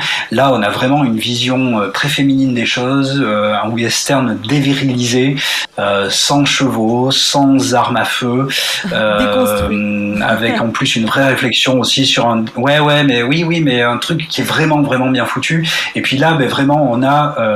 Euh, à quoi ça sert de mettre des femmes réalisatrices machin. Mais voilà ça sert aussi à, sur un genre comme le western à avoir un œil et un- une, subjectivité qu'on n'a jamais eu de toute l'histoire du cinéma. Et ça ben, rien que pour ça euh, là ça montre qu'effectivement avoir des femmes avoir euh, d'autres types en fait pas seulement des femmes mais avoir d'autres types de, de réalisation que ce qu'on a vu depuis le début et ben ça sert vraiment à quelque chose. C'est-à-dire que la subjectivité artistique elle devient autre. Et là on a un western qui est totalement autre par rapport au reste. Euh, donc ben voilà, ces deux films. The Green Knight et First Cow, euh, ben là au moins on a deux narrations totalement nouvelles et très très différentes de ce qu'on voit dans le mainstream euh, actuel. Ok, bah merci Fred. Nickel. First Cow et The Green Knight. Ok. Et, euh, Et toi, toi, Louis euh, Ouais. T'as pas d'idée toi? Si, moi j'ai Ah, une idée, bah, mais je vais plier le game. Donc euh, je, je peux, je peux terminer si tu veux. Ah, ok. Non, juste. euh, Mais le boulard du gars quoi. Non, mais attends, tu vas, vous allez voir. Vous allez voir. Ok, non, juste en 10 secondes. Bah, c'est le dernier Paolo Sorrentino de... qui est sur Netflix. qui Ouais, est on, sorti on pouvait pas finir par ça. Ah oui. Ah là là, non mais. Non, Ah mais oui, moi, quand je te parle de fiction euh, nouvelle, où on te parle de. Ben là, bah, il parle de lui, Sorrentino. C'est, euh, ça s'appelle La main de Dieu, je crois en français. Qui est sorti sur Netflix et qui Ouais. parle en fait en gros de son enfance, de bon, ben, la mort de ses parents euh, dans l'appartement. Et en vrai, il rend hommage à Naples, euh, sa ville natale. Et je trouve que c'est un film très personnel et euh, très très beau, très. euh, beaucoup moins noir de ce qu'il a pu faire Ouais, avant. il est bien. C'est le mec qui a fait Youth, je sais pas si vous l'avez vu. Euh, jamais, ouais. Non? Non, j'ai pas vu. bah regardez-le, voilà, devoir de la semaine. Donc voilà, Sorrentino, euh, la main de Dieu. Voilà. À toi, Ok. Steven. bah non, moi ma recommandation c'est plutôt de que tout le monde regarde Matrix 4 parce que c'est la prochaine émission du bar à Louisette. Donc voilà, allez voir euh, Matrix 4 euh, en téléchargement légal bien sûr. Et, euh, Sur HBO. Ouais. et Non, au cinéma quoi, tout simplement. il est toujours au cinéma? Peut-être. Oui, pas- oui, il est toujours, Ouais, bah, pas, bah, pour, allez au pas pour cinéma. longtemps en tout cas. Vous trompez pas. Parce qu'en téléchargement légal, il y est pas hein, en France. Hein. Oui, non mais d'accord. Bon, allez au cinéma. Et Sur Et Minutel. si nous, vous avez un oncle américain, euh, vous pouvez. c'est ça. Et nous on dissèque ça euh, bientôt. Euh, critique à froid de Matrix 4. Ah, bien à froid. Bien, Ouais. bien, Ouais. bien à froid. Dans critique de comptoir, abonnez-vous, euh, abonnez-vous au flux. Hein, c'est dans critique Oui. de comptoir. Voilà. Ah ouais, allez écouter Casa des Papel, tout ce qu'on a fait, même Tenet, voilà, ce qu'on a fait euh, il y a 1200 ans. Voilà, abonnez-vous et, Et, euh, et, et peut-être que ce sera en live sur Studio Z. Éventuellement. Non mais comment tu promets les, les mondes Ah oui. merveilles Oui, bah ça fait 6 mois qu'on le promet, donc Oui, au bout d'un moment, en je, ça me espérant coûte pas trop cher. En espérant que Fred soit, soit Oui, moins enfin. Ouais. oui, bah excusez-moi. Hein. En espérant que tu te remettes quoi. Bon les loulous, c'est une dernière tournée, on va fermer Ouais, le bar. moi, je vais y hein. Il est aller. un peu tard ouais. Bon, Bah salut à tous. ouais, Bah la ouais. bise à tout le monde. Salut Fred. Salut. L'araignée, l'araignée, bien singulier. Dans sa toile, il attend d'attraper les brigands en garde, car l'araignée est là. Il est fort, agressif, il a du sang radioactif. Il s'envole sur un fil, il fait du péril. Attention, car l'araignée est là.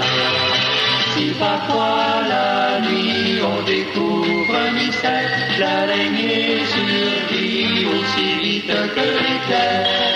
L'araignée, l'araignée, toujours là pour nous protéger.